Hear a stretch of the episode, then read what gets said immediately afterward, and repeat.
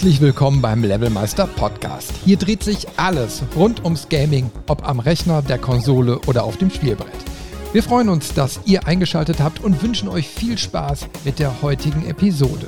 Und wenn ihr mitdiskutieren wollt, besucht einfach unsere Webseite levelmeister.de.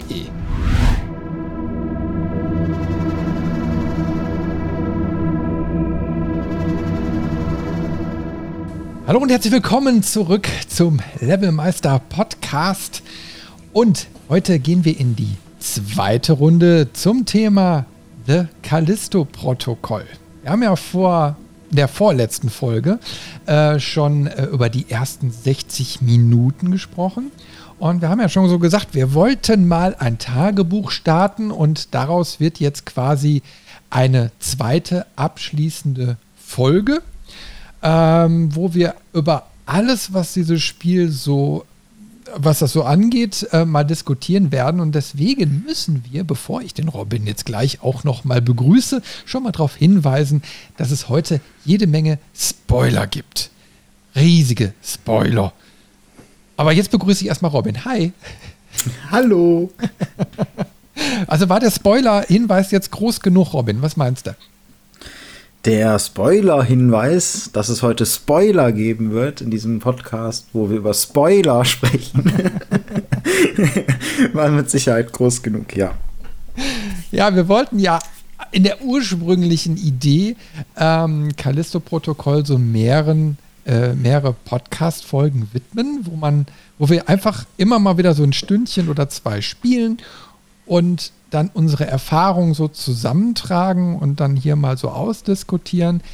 Äh, das Konzept haben wir über den Haufen geworfen und machen einfach nur einen Zweiteiler darüber und schließen jetzt quasi da an, wo wir beim letzten aufgehört haben. Nämlich da haben wir ja die ersten 60 Minuten mal so in etwa besprochen gehabt. Da ist uns schon ganz, ganz viel aufgefallen. Und jetzt müssen wir über die restlichen Minuten sprechen. Genau, wir sprechen jetzt mal so über die letzte Zeit des Spiels ab, diesen, äh, ab diesem Stundenmarker.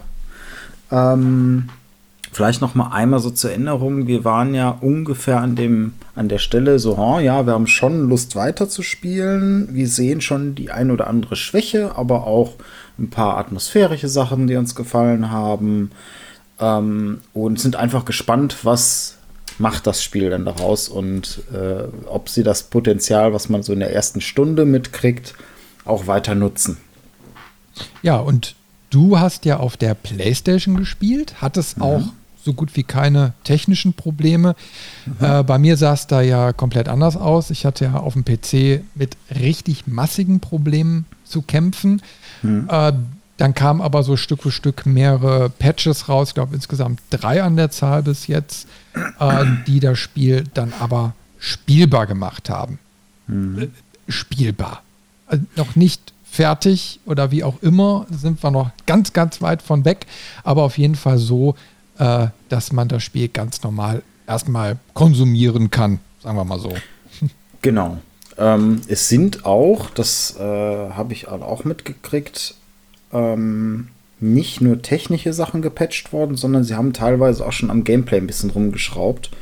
Ähm, so Sachen wie zum Beispiel, wenn man sich heilt, da haben sie die Animation doppelt so schnell gemacht, damit man überhaupt mal die Chance hat, sich zum Beispiel während eines Kampfes zu heilen. Das war ja vorher vor dem Patch nicht möglich weil Jacob sich immer, äh, wenn er sich dann hingekniet hat, um sich zu heilen, sich auch erstmal die Spritze in Ruhe anschaut und auch die Animation, wenn er sich die Spritze reinhaut. Ähm, das hat immer eine gewisse Zeit gedauert und da haben sie also unter anderem auch schon gemerkt, okay, am Gameplay müssen wir auch noch ein bisschen fein justieren, nenne ich es mal, und haben äh, hier und da auch schon mal ein paar Abhilfen jetzt nachgeliefert. Ja, sie haben angefangen. Sie haben angefangen. Sie haben angefangen zu entwickeln, genau. ja, ja, ja. Also es wird heute ein äh, sehr kontroverser Podcast, glaube ich. ähm, mal gucken, wie viele positive Dinge wir diskutieren werden. genau, also so viel kann man eigentlich aus, auch mal, bevor wir jetzt detailliert in die Themen einsteigen, vorweggreifen. Du hast das Spiel durchgespielt. Ich habe äh, ja Ich, ich, weiß gar nicht genau, wie viel länger. Ich bin so ungefähr bis zur Hälfte des Spiels gekommen und habe dann abgebrochen. Ich habe mir das Ende angeguckt. Auf YouTube gibt es das ja überall. Ähm, aber ich habe es nicht ausgehalten. So als Ausgangssituation für die Zuhörer, ähm, bevor wir jetzt über die einzelnen Gründe sprechen, warum ich es denn zum Beispiel nicht ausgehalten habe. Ja, also das wird äh, dann schon sehr, sehr interessant werden und ich glaube, da draußen ähm, werden ganz, ganz viele Leute auch ihre eigenen Erfahrungen schon gemacht haben. Äh, die Foren quillen ja quasi über mit dem Thema. Mhm. Äh, einige loben das Spiel total, einige äh, Kommentare sind absolut vernichtend. Äh, wiederum einige Leute da draußen haben dieses Spiel jetzt vielleicht auch auf der Wunschliste und sind noch unentschlossen, ob sie es dann eben halt kaufen sollen oder nicht.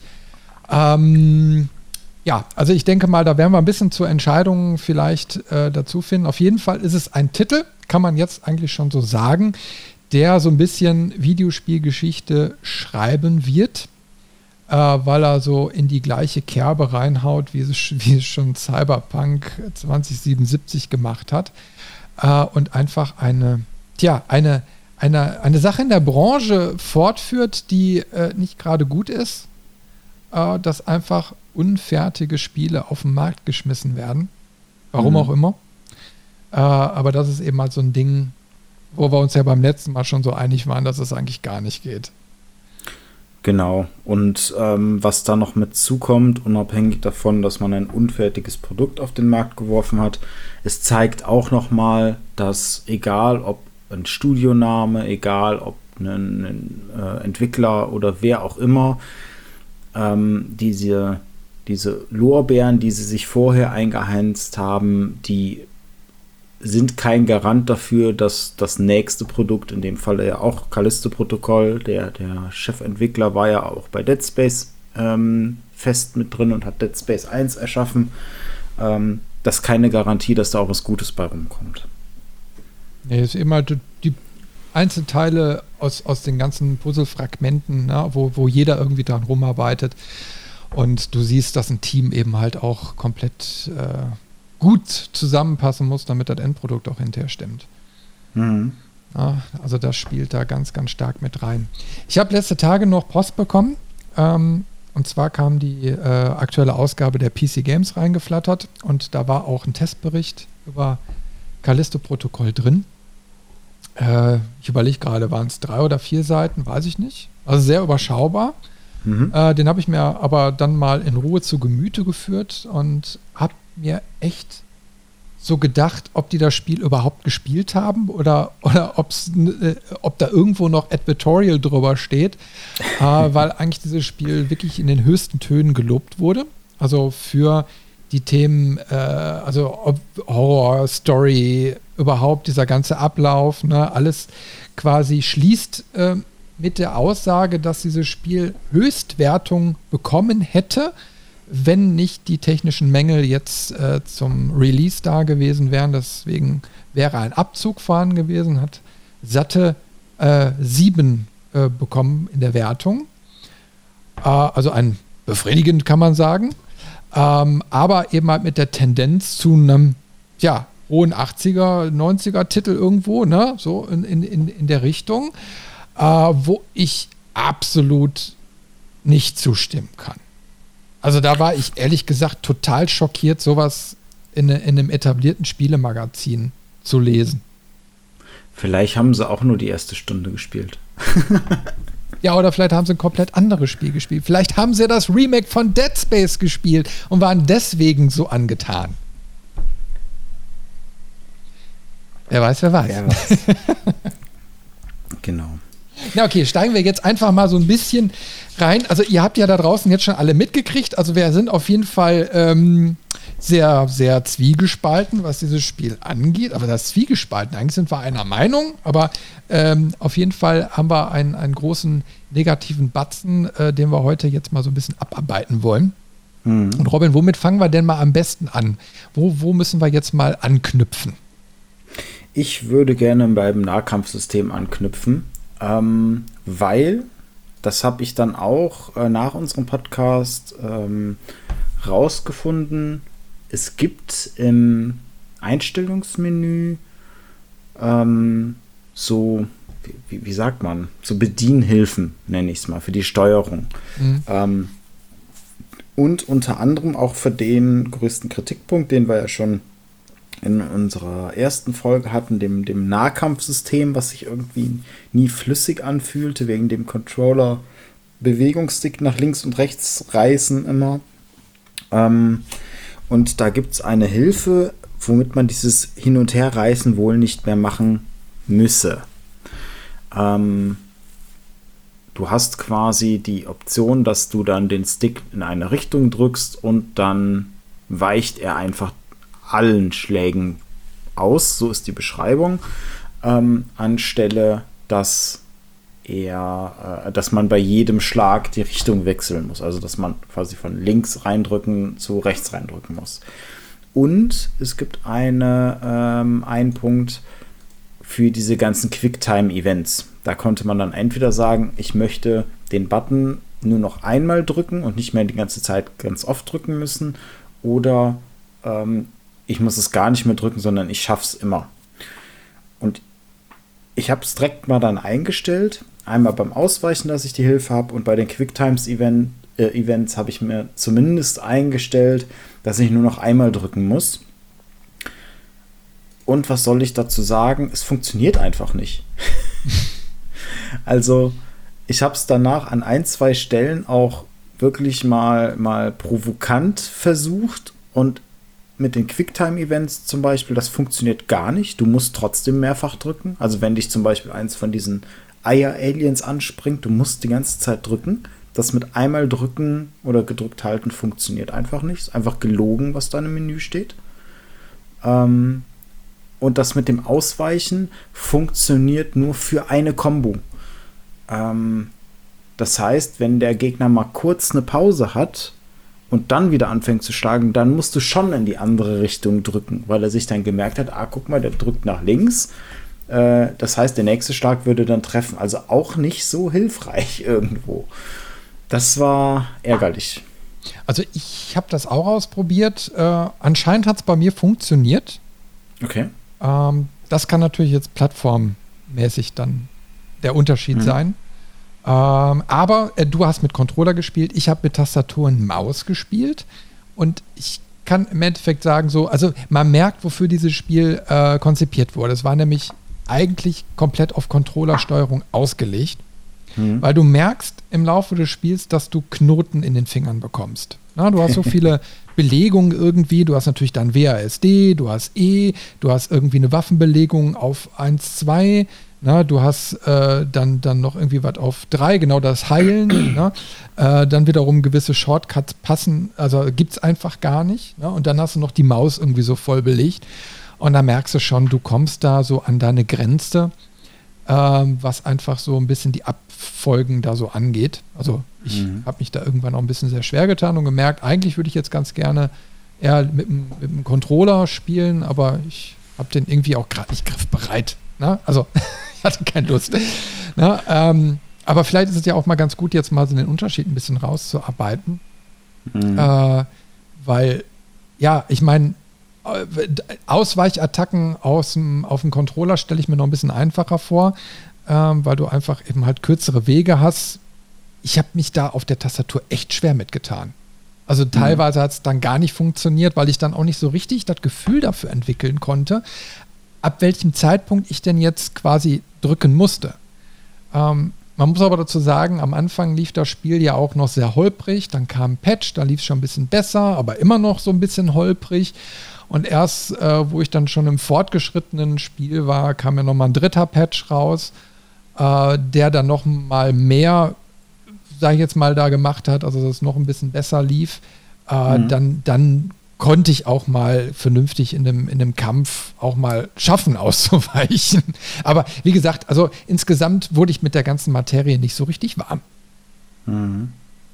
Es wird ja dann auch noch später schlimmer. Ähm, du findest ja dann relativ zeitnah nach der ersten Stunde, also nachdem man dann auch äh, die, diesen, diesen äh, Wächter Ferris getroffen hatte, nochmal, findet man dann ja auch seine erste Schusswaffe. Und ähm, das ergänzt den Nahkampf dann ja nochmal zusätzlich, weil das haben sie dann mit eingebaut, dass du quasi deine Nahkampf-Kombo machst und wenn die Kombo zu Ende ist, kannst du mit ähm, deiner Fernkampfwaffe einen Finisher machen. Dann leuchtet auch ein Symbol auf dem Gegner auf. Du musst eigentlich nur anlegen drücken, also zielen mit der Pistole äh, drücken. Er zielt automatisch dann auf den Gegner und du kannst direkt auf Feuern klicken. Das finde ich vom Konzept her eine ganz nette Idee, damit du so ein, ich sag mal, nochmal schnell auf den Gegner schießen kannst. Ähm, aber es gibt dann auch feste Trefferzonen, so habe ich es zumindest am Controller wahrgenommen, die er immer anvisiert. Ähm, du kannst also nicht, nicht gezielt äh, irgendwie dann auf den Arm oder sowas schießen. Und die andere Sache ist wieder eine technische leider. Ähm, es wird dadurch noch mal mehr hektisch. Also es ist ja so schon hektisch und unübersichtlich, weil die Kamera sehr nah ist, weil du dich wegen dem Ausweichen eh die ganze Zeit bewegst ähm, und die Kamera sehr stark ruckelt, auch wenn du ausweichst. Und wenn du dann die Waffe anlegst für diesen Finisher, dann zoomt die Kamera noch mal ran und zwar an diese, ich nenne es mal Standard äh, Zielkamera, also noch mal ein bisschen näher an den an äh, die Schulter, nochmal auch mit leichter Unschärfe an den Rändern, damit du eigentlich, wenn du normal zielst äh, mit der Waffe, dich darauf besser fokussieren kannst. Beim normalen Zielen ist das auch gut so, aber in, diesem, in dieser ganzen Hektik des Nahkampfes mit, äh, die Kamera schwenkt nach links und nach rechts, weil du gerade ausgewichen bist und dann äh, verändert sich da schon wieder das Stilmittel äh, mit der Kamera und der Bewegung. Es bringt einfach unnötig noch mehr Unruhe da rein. Da, da hatte ich auch wieder das Gefühl, vom Konzept her gut überlegt, vielleicht auch eine nette Sache, die äh, es noch nicht so häufig gibt, aber wieder nicht gut umgesetzt. Es gibt eben halt nur eine Nahkampfwaffe. Es gibt ja diesen, ich sag mal, Schlagstock, wie auch immer, ähm, so, eine, so, eine, ja, so ein Spezialding von den Wachen äh, mhm. was man ganz am Anfang bekommt. Und dann kann man das so Stück für Stück upgraden äh, und bekommt dann immer mehr Power beziehungsweise ein paar Funktionen. Ähm, ich sag dir ganz ehrlich, ich fand es langweilig, äh, weil es gibt hinterher tatsächlich noch eine zweite äh, Nahkampfwaffe in, in Anführungsstrichen, die viel, viel mehr Spaß gemacht hat.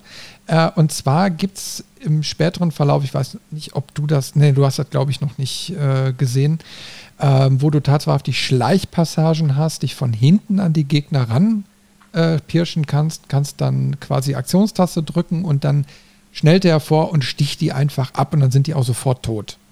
Mhm. Ähm, da kann auch zwei Meter oder sogar ein Meter daneben noch ein anderer Gegner stehen, das interessiert den gar nicht, das kriegt er gar nicht mit. Ne? Also so relativ easy alles umgesetzt. ähm, aber es, es, es ist so ein krasser Widerspruch zu der normalen Nahkampfwaffe, mit der du draufklopfst und draufklopfst und draufklopfst und, und äh, dich da abmühst, bis du irgendwann dann mal den ersten Gegner kaputt hast. Mhm. Und dann hast du ja dieses Werkzeug, dieses, dieses, dieses Stech- und keine Ahnung, Hebelwerkzeug, ne? So, und das wird dann quasi so für diese äh, gezielten Tötungen dann so eingesetzt. Ja, und das ist quasi mit einem Tastendruck erledigt und dann wird quasi nur eine Animation abgespielt und dann ist der Gegner platt. Das passt so irgendwie überhaupt nicht zusammen. Auf der einen Seite total schwer und total blöd und auf der anderen Seite wieder so, äh, Assassin's, Assassin's Creed mäßig. Mhm. Äh, also da geht das Balancing so total auseinander. Ich, war, ich kann ja auch, ehrlich gesagt, jetzt, nachdem ich das Spiel durchgespielt habe, gar nicht sagen, will Callisto-Protokoll ein nahkampfbasiertes Spiel sein oder will es ein fernkampfbasiertes Spiel sein? Ähm, das wechselt manchmal so ein bisschen, wo du gezwungen wirst, Nahkampf zu machen, obwohl du eigentlich lieber Fernkampf machen willst. Und irgendwo hapert es dann auch immer wieder. Mhm. Und an einigen Stellen wiederum funktioniert der Fernkampf aber auch nicht so richtig gut. Mhm. Also das ganze Kampfsystem ist doch. Ich kann dir nicht sagen, ob das mit dem Patch überhaupt noch zu regeln wäre. Ich glaube nicht, weil es konzeptionelle Fehler sind oder äh, konzeptionelle Streitpunkte, um die es da geht. Ähm, was natürlich auch mit dazu kommt und auch das ist was Konzeptionelles, weil du bei dem Nahkampf, du, du kannst dich ja auch gar nicht so sehr auf eine Gruppe von Gegnern fokussieren, sondern ab einem frühen Zeitpunkt im Spiel hast du das aber häufig mit Gruppen zu tun. Also mit zwei, drei, auch mal vier Leuten, wahrscheinlich später mit noch mehr. Ähm, da hast du überhaupt keine Chancen, überhaupt keinen Überblick. Und im Prinzip funktioniert das Ausweichen da auch nicht so richtig, weil das Ausweichen ist auf einen Charakter, also auf, auf, auf ein Duell, sag ich mal, ähm, vorgesehen. Das heißt, du wirst dann, dann hast du zwei Gegner an dir dran im Nahkampf und einen von diesen Spuckgegnern irgendwie im Hin weiter hinten. Und ähm, während du ausweichst vorne, also auch während du die Animation des Ausweichens hast, wirst du dann von dem Spucker mit einem Fernkampfangriff getroffen, das reißt dich wieder raus. Dann braucht Jacob so seine Zehntelsekunde, um sich quasi von diesem Angriff zu erholen, aber in der Zeit schlagen dann die Nahkampfleute äh, wieder zu. Das heißt, du hast eigentlich gar keine Chance, irgendwie da gut ranzugehen mit einem Nahkampfsystem. Du müsstest eigentlich alles über den Fernkampf machen, nur dafür sind sie zu schnell an dir dran. Ähm, also weil die Räume halt auch so klein sind. Und das, was mir auch aufgefallen ist, selbst wenn du mal die Chance hast, das über Fernkampf zu machen, bist du so fokussiert auf das, was vor dir passiert und hast so ein schlechtes Gefühl und so einen schlechten Überblick, dass du gar nicht mitkriegst, wenn ähnlich wie bei Dead Space ähm, kommen die Gegner ja manchmal durch Lüftungsschächte. Und wenn dann hinter dir einer durch einen Lüftungsschacht bricht und dann plötzlich hinter dir steht, das kriegst du überhaupt nicht mit. Das kriegst du von den Geräuschen nicht mit, das kriegst du von der Blickführung nicht mit. Also du hast eigentlich nie Überblick, sobald ein Kampf losbricht und du irgendwie im Nahkampf bist mit einem Gegner, ist es eigentlich nur noch ein panisches Button-Mashing und ein bisschen beten, ob man Glück hat, dass man dieses Mal überlebt. Äh, du hast zusätzlich das Problem, es gibt äh, dieses, ich sag mal, übertriebene Stunt-System. Äh, ne? Also das heißt, du, du kriegst durch einen Schacht durch, äh, dann kommst du irgendwann am Ende an, äh, mhm. dann steigt er aus diesem Schacht in einer Animation stellt sich dann dahin und ist dann erstmal ein, anderthalb Sekunden bewegungsunfähig. Mhm. Das hast du genauso, wenn du eine Leiter steigst. Ähm, mhm. Das hast du eben halt auch im Kampf. Wenn du dann einmal erwischt wirst, dann äh, bist du erstmal kurz handlungsunfähig mhm. und ja, äh, kannst dann eben halt keine weitere Aktion machen. Und wenn du Pech hast, kommen ja hinterher noch stärkere Monster, äh, mhm. die im falschen Moment äh, machen die dich einfach zu Hackepeter. Ja? Mhm. Ähm, was natürlich insgesamt überhaupt nicht zu verstehen ist. Also warum baut man ein, ein System ein und verhindert dadurch einen, einen flüssigen Spielablauf? Ne? Nach dem Motto, du guckst vielleicht erst über den Rand äh, des, des äh, ich sag mal, des Schachtes, bevor du rausgehst, um zu gucken, ist da irgendwie ein Gegner und dann im richtigen Moment äh, lässt du dich da rausseilen und äh, springst vielleicht einen Gegner direkt an oder so und machst den mit einer Attacke von hinten direkt kalt und ne, also, mhm. Äh, also es wäre möglich, theoretisch in diesem Spiel flüssige Kampfabläufe zu schaffen. Aber ab je, an jeder Ecke und Kante bremst dieses Spiel bewusst aus, weil erstmal diese Animation zu Ende gespielt werden muss, weil irgendwie der Charakter reagiert und dann du gar nichts mehr machen kannst. Ich weiß nicht, wem das eingefallen ist. Das ist sowas von überhaupt nicht 2022. Ja, stimme ich dir vollkommen zu. Und ich verstehe auch nicht, warum Jacob sich so langsam bewegt. Isaac mit seinem dicken Metallraumanzug, der total sperrig ist, der nicht für Kampf ausgelegt ist, weil er ein Ingenieur ist, bewegt sich deutlich flinker als Jacob, der einfach nur seine, seine äh, Gefängnisklamotten anhat. Und ich verstehe es nicht. Deswegen hast du ja auch keine Chance ähm, irgendwie gut mal auszuweichen, mal wegzulaufen, dir mal einen Überblick zu verschaffen, mal, mal spontan auf irgendwas zu reagieren. Ich hatte wirklich das Gefühl, die meisten Situationen, wenn Gegner plötzlich spawnen und, und angreifen, stirbst du das erste Mal immer und du hast nur eine Chance, wenn du auswendig lernst, wann wer wie kommt. Ähm, und das ist ja super frustrierend. Also ich muss jetzt zugeben, du hast im normalen Schwierigkeitsmodus gespielt. Ne? Mhm. Äh, ich habe dagegen auf Easy umgestellt und ungefähr nach drei Viertel des Spiels habe ich dann auch, weil ich das wissen wollte, weil wir uns darüber ausgetauscht hatten, diese ganzen Hilfsmodis dann auch eingeschaltet, äh, um zu wissen, wie das Spiel da reagiert. Und äh, ich bin dann natürlich deutlich einfacher durchgerutscht als du. Hab, also habe ich ja schon gemerkt, wo wir da uns zwischendurch drüber aus, ausgetauscht haben. Äh, da waren dann gewisse Stellen für mich nicht so problematisch, obwohl ich da auch mehrfach kaputt gegangen bin. Ähm, mhm. Aber äh, ich sag mal, nach dem dritten oder vierten Anlauf war es dann auch erledigt. Äh, und nicht wie bei dir, dass du quasi an einer Stelle vielleicht sogar gar nicht mehr weiterkamst. Hm. Aber das sind eben halt immer wieder so diese, diese Stellen, wo man einfach merkt, das ist jetzt nicht nur, weil da jetzt zwei, drei Gegner zu viel kommen, sondern weil einfach das Spiel an der Stelle total blöd konzipiert ist. Also mhm. weil du mit technischen Mängeln zu kämpfen hast, weil eben halt so eine Stunt-Geschichte da eingebaut ist äh, oder erst eine Animation abgewartet werden muss. Ne? Oder so ganz mhm. doof, du hast vergessen, deine Waffe zu, zu reloaden.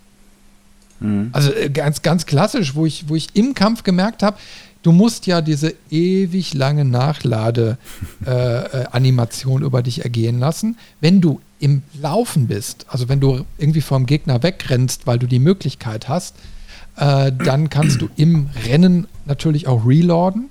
Das Problem ist, das hast du aber hinterher erst bei den größeren Zwischengegnern oder Endgegnern. Äh, sonst mhm. bist du ja immer in diesen kleineren Räumen oder Gängen unterwegs, wo du nicht weg kannst, wo direkt hinter dir, es ist ja dieses typische Phänomen, du gehst durch eine Tür und bombs geht hinter dir die Tür zu und vor dir äh, tauchen fünf Gegner auf. Mhm. So, das heißt, du kannst gar nicht weg und dementsprechend, äh, wenn dir dann die Munition ausgeht, hast du einfach Pech gehabt. Du kannst aber auch nicht schnell genug die Waffe wechseln, weil natürlich äh, das nicht vorgesehen ist, dass du mit einem Tastendruck mal eben eine, äh, eine Waffe wechseln kannst oder dass automatisch, wenn eine Waffe leer geschossen wird, du eine andere Waffe aus deinem Arsenal nimmst. Nein, das geht natürlich nicht. Das ist es und das kommt halt noch dazu. Ähm, einerseits denke ich mir, okay, ein cooles Konzept wieder. Es gibt ja eigentlich nur eine Fernkampfwaffe im Spiel, weil das, was du ja, also du findest einfach, wenn du deinen dein Revolver, sage ich mal, findest, dann findest du ja nur einen Griff. So, mit diesem Griff gehst du an eine, eine Crafting-Station, so ein 3D-Drucker, äh, irgendwie ist das. Da setzt du den Griff rein und dann baut er dir einen, einen Aufsatz für diesen Griff, der dann der Revolver ist. Und später gibt es dann für die Schrotflinte ein, für ein Sturmgewehr ein, aber das ist halt immer dieser eine Griff. Und das merkst du auch, wenn du die Waffe wechselst, dass er dann anfängt, die Waffe umzubauen. Und vom Konzept her, von der Idee her, finde ich das irgendwie cool und clever, weil du bist halt ne, in einem, in einem äh, Gefängnis, da werden jetzt nicht tausend Waffen in der Regel rumliegen, sondern die haben sich das dann schon, die Wachen so gemacht, dass du im Prinzip das Ganze modular hast, um Ressourcen zu sparen, um vielleicht auch an der einen oder anderen Stelle ähm, flexibler zu sein. Aber auf der anderen Seite hast du halt nicht die Zeit, um zum Beispiel in einem Kampf dann von einem Revolver, weil du weißt, der Gegner ist auch weiter weg, dann schießt du mit dem Revolver gezielt drauf und je näher er kommt, desto eher willst du dann auf die Schrotflinte zum Beispiel wechseln. Keine Chance, es dauert zu lange. Obwohl ich dir da widersprechen muss, ich finde da doch einen sehr, sehr großen Logikbruch weil du am Anfang des Spiels äh, auch in so einen Wachraum kommen musst. Und dann sagt er auch, hey, die ganzen Waffen, alles ist schon weg. Ähm, ich kann mich hier leider nicht ausrüsten. Und dann werden ja hinterher diese, diese Drucker da so eingeführt. Äh, du mhm. bist aber immer wieder in Waffenarsenalen, wo du einfach siehst, die, die Waffenregale sind leer. Äh, wo ich mir dann aber auch so denke, also A, wo sind die ganzen Waffen? Also du, du triffst ja Leichen ohne Ende, ne? aber eben halt mhm. keine Waffen, nichts mehr. Ne? Teilweise eben halt auch zu wenig Munition. Und dieses Konzept der 3D-Drucker, ich finde es wirklich cool. Ne? Ähm, es ist auch ein überschaubares System mit überschaubaren Optionen. Also es überfordert auch keinen, wie jetzt bei so einem Dead Space 3, wo du da irgendwelche individuellen Waffen basteln konntest. Ne? Fand ich total mhm. schrecklich. Ähm, aber es ist eben halt auch irgendwie passt es nicht so ganz ins Setting. Vor allen Dingen, weil du auch an ein paar Stellen kommst, äh, da kommen wir gleich noch äh, vielleicht intensiver drauf zu sprechen, wo einfach äh, du in einer Location bist, die, äh, ich glaube, 75 oder 80 Jahre alt ist. Und trotzdem steht mhm. da so ein Scheißdrucker. Der gleiche, der dann oben quasi in, in, im Gefängnis steht. Na, das sind einfach so Sachen, wo du denkst so, hey, also wenn ihr doch schon ein neues Setting da irgendwie so baut, dann müsst ihr auch dann so einen 3D-Drucker eventuell mal anpassen oder den da eben halt nicht etablieren, sondern da findest du dann eben halt Waffenkisten oder so. Wäre cleverer, cleverer gewesen. Oder so eine, so, eine, so eine Werkbank oder sowas. Das finde ich ja auch cool. Dass ja. du dann quasi immer noch dran rumwerkeln kannst, aber dann kannst du vielleicht in dem Abschnitt keine neue Waffe craften oder Munition oder Heilung oder sowas. Also ich meine, wir ähm, kennen ja so viele gute Beispiele, hm. äh, wo es einfach besser gemacht wurde. Und dann versteht man eben halt nicht, dass so ein etabliertes Team, was dann schon Erfahrung mitbringt, äh, sowas nicht berücksichtigt. Weil ich meine, diese ganze Crafting-Geschichte war ja jetzt in der Dead Space-Reihe sowieso schon sehr, sehr stark etabliert. Also da, da war ja eher der Wunsch, es wieder ein bisschen zurückzufahren, weil diese, mhm. diese Individualwaffen, die waren eben halt nicht so toll. Äh, aber trotzdem äh, war das, was ich jetzt da bei The Callisto-Protokoll gesehen habe, eigentlich keine schöne Umsetzung. Vor allen Dingen, weil du jetzt bei, bei kommen wir jetzt nochmal auf das Nahkampfwerkzeug äh, da zu sprechen, also diesen Schlagstock, mhm. äh, den konntest du dann in einem drei verzweigten Baum hinterher spezialisieren, mhm. äh, wo es dann einmal um die insgesamt die, die äh, Stärke dann ging und dann nochmal so Bonuseffekte, wenn du ausgewichen bist. Ne? Also dass dann mhm. irgendwie der Arm oder so von, von einem äh, Angreifer dann gebrochen werden konnte und so. Ähm, das war zwar ganz nett, ich habe aber ehrlich gesagt gar nicht so richtig gemerkt, dass das Ding jetzt auf einmal mehr Wumms hat. Also bei mir hat sich da jetzt so beim Gefühl nicht viel verändert. Mhm. Ähm, und, und gleichzeitig, du konntest ja auch nie die Waffen mal so richtig ausbauen, äh, weil einfach die Kosten zu hoch waren. Du musstest ja immer mhm. Credits sammeln, du musstest irgendwelche Sachen, also so, so, so, teure Objekte, die du für nichts brauchst, einfach nur zum Verkaufen. Äh, dafür kriegst du dann wieder ganz viel Credits. Äh, aber es reicht trotzdem nicht, um dann zu sagen, so, oh, Baum, ich hau das Ding jetzt mal so richtig hoch und dann raff ich mal so die ganzen Gegner hin. Haben mhm. sie nicht gemacht. Das stimmt, das ist mir auch aufgefallen. Du hast irgendwie alle Nase lang diese, diese 3D-Drucker aber ich hatte das ganz oft, dass ich nur an jedem dritten oder vierten dann auch mal was machen konnte. Weil ja, ja. bei allen vorherigen hatte ich halt nicht genug Geld. Und ich habe halt schon angefangen, ähm, und das muss man halt auch sagen, also dieser, dieser Schwierigkeitsgrad, der normale, der war nicht gut, weil er nicht gut balanciert war. Weil ich hatte Heilung und Munition im Überfluss. So viel, dass ich ja. regelmäßig an den 3D-Druckern verkauft habe ich bin halt trotzdem die ganze Zeit gestorben, weil du halt so schnell gestorben bist. Also du, du stirbst recht schnell mit zwei, drei Schlägen. Ähm, und im Kampf hilft dir halt auch viel Heilung nicht, weil du dich ja einfach nicht heilen kannst. Ähm, deswegen ist es war ein ganz, ganz komisches Gefühl irgendwie. Ähm, was ich aber ganz nett fand, wo ich bei ich auch nicht weiß, ob es ein Fehler ist oder nicht, gerade bei dem Schlagstock, ähm, der ist vom vom, vom Upgrade-Baum, sage ich mal, in drei Pfade unterteilt. Ähm, hast du ja schon richtig gesagt, das mit dem, mit dem Schaden, mit dem Blocken und irgendwie noch mit dem Ausweichen. Ähm, und das sieht auf dem Bild, ich habe mir da auch extra einen Screenshot von gemacht, deswegen gucke ich da gerade drauf, ähm, sieht es wirklich so aus, als wenn du den in der Mitte, den, den Blocken-Konterangriff, quasi so die, diesen einen Skill, den du ähm, brauchst, um überhaupt Angriffe zu kontern, dass der die Voraussetzung für alle Pfade ist. Ähm, weil es ist quasi so von, von unten, wo der Gegenstand ist, geht ein Pfad dann zu diesem Blocken Konterangriff und dann nach links, rechts und oben weitere Pfade zu den entsprechenden anderen Bäumen. Das musste man aber gar nicht.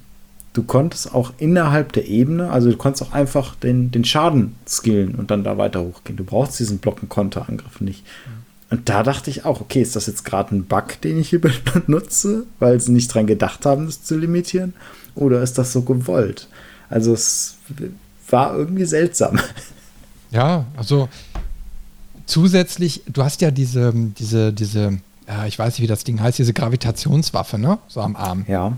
Hm. Und ähm, also da, da, erinnere ich mich auch wieder an diesen schönen PC Games Artikel, äh, wo dann drin mhm. geschrieben wurde, hey, das Ding bringt total die Abwechslung und ist total cool, weil du kannst ja dann damit Gegenstände, die so rumliegen, nehmen und gegen die Gegner werfen. Hm. Das System hat mal so überhaupt nicht bei mir funktioniert. Erstmal am Anfang war natürlich sofort der Akku von dem Ding leer.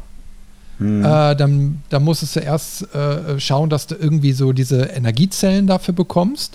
Die kriegst du am Anfang total wenig. Und hinterher hast du die im Überfluss. Und wenn du dann aber zweimal quasi diese Energie geupgradet hast, äh, dann, dann, dann lädt er sich irgendwie automatisch auch wieder auf. Und das Problem ist einfach, ich habe den so gut wie nie benutzt, weil er einfach nicht richtig funktioniert hat. Also das wäre ja schön gewesen. Du hast jetzt einen Fernkampfangriff, ne? Dir geht vielleicht gerade noch die Munition aus, du nimmst eine Gaspuddel und schmeißt sie dann in, in die Menge dann da rein. Ne? So, und dann lädst du eben halt nach und ballerst dann mit der Schrotflinte rein. Das ist ja so vom Denken her ein ganz toller Ablauf. Aber so mhm. konntest du ihn im Spiel ja überhaupt nicht einsetzen, weil du hattest gar nicht so viele Gegenstände, die jetzt irgendwie Schaden verursacht haben. Es gab eigentlich quasi nur so kleine rote oder rot blinkende Zylinder. Da warst du direkt gesehen, das waren irgendwelche Explosivteile oder so. Und wenn du die genommen hast ähm, und hast die quasi auf den Gegner geworfen, dann ist das Ding detoniert und hat auch mehr Schaden angerichtet. Ähm, was ich so mit irgendwelchen rumliegenden Gasbuddeln oder so gemacht habe, äh, da habe ich eigentlich nicht viel von gemerkt. Also höchstens, dass die Gegner mal irgendwie umgefallen sind, aber das war auch. Mhm es war einfach nicht so richtig schön im Kampf integriert und ich hatte auch gar keine Lust, dieses Ding irgendwie zu benutzen. Das ist ja auch, ähm, du musst ja Upgrades dafür kaufen, damit es anfängt überhaupt Schaden zu machen. Also wenn du das noch gar nicht geupgradet hast und hast es bekommen, dann das ist ja in, in der äh, ähm, wie, sagt man, in der MedBay, ähm, also in der Medizinstation, ähm, und dann kommen ja, ne, du findest diesen Handschuh und du siehst auch, dieser Raum ist äh, in der Hälfte geteilt mit Glasscheiben. Ähm, und dann kommt halt der erste Gegner, der spawnt dann und äh, den sollst du wahrscheinlich dann genau einmal ausprobieren, greifen und mal durch so eine Glasscheibe werfen und sowas. Ähm, Habe ich gemacht. Hat den Gegner überhaupt nicht interessiert. Ja. und hat, hat auch überhaupt nicht geholfen. Sprich, Robin war am Ende wieder tot. Ja, ja, genau, genau an dieser Stelle. Ich bin sofort kaputt gegangen, äh, weil irgendwie auch nach zwei Benutzungen sofort natürlich dieser Akku leer war. Und du mhm. wolltest ja erstmal raus, also ausprobieren, wie es so funktioniert. Und ich weiß jetzt nicht, wie das bei dir auf dem Controller war. Also ich hatte jetzt mit Tastatur und Maus echt erstmal Probleme, weil ich versuche dir mal eben die, äh, zu beschreiben, wie das dann funktioniert hat. Also du, du hast den Gegner anvisiert, äh, die rechte Maustaste gedrückt und dann das Mausrad auf dich zubewegt. Was? Ja. so, und wenn du ihn wegschleudern wolltest, musstest du das Mausrad nach vorne bewegen. Oh, Was eigentlich, ja eigentlich, eigentlich jetzt mal gar nicht mal so schlecht ist, aber äh, ich, ich war da auch erstmal total verwirrt, weil eigentlich, hey, da reicht ein Tastendruck, so bam. Ne? So, aber es, es, es war wirklich erstmal so mit äh, zu dir hinziehen, ranholen und weg äh, und, und, und weg, wegschieben. Ich glaube, das kannst du aber auch hinterher, dieses äh, Wegschleudern mit E, bin ich mir jetzt aber nicht ganz sicher. Ich habe es hinterher wenig benutzt. Aber äh, im ersten Moment, es hat dazu geführt, weil ja dann auch, glaube ich, zwei Gegner kommen, äh, bam, warst du dann schon wieder im Arsch. Und, und mhm. ich sag mal, bei diesem ersten Gegnerkontakt haben die sich ja noch was einfallen lassen, indem sie das Spiel auf einmal in Zeitlupe abspielen lassen. Ich glaube, das kommt insgesamt mhm. nur ein einziges Mal in dem ganzen Spiel vor, nach dem Motto so, hey, jetzt kannst du das mal ausprobieren. Und du fühlst dich auf einmal wie bei Dead Space in diesem Timelapse-Modus, ne?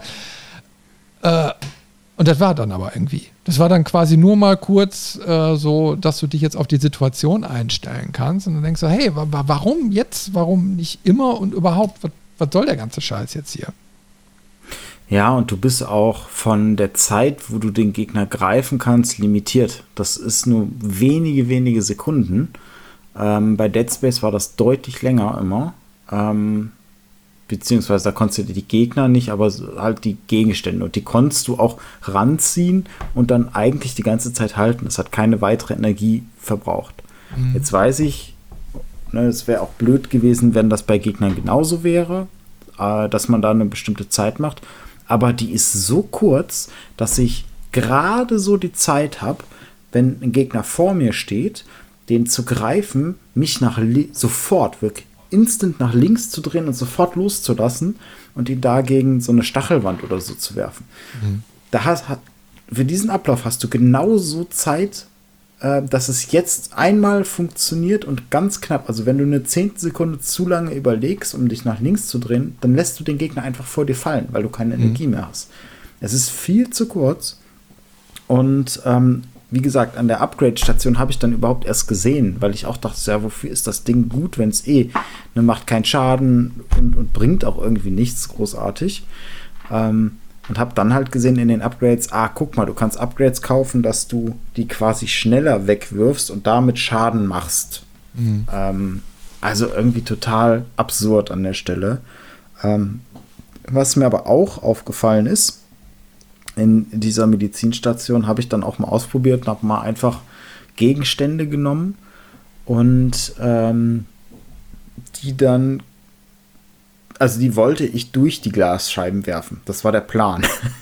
Mhm. Und dann stand ich davor, habe den Gegenstand aufgenommen, habe ihn auf die äh, Scheibe geworfen. Dann prallte er von der Scheibe ab und dann zerbrach die Scheibe, Scheibe erst.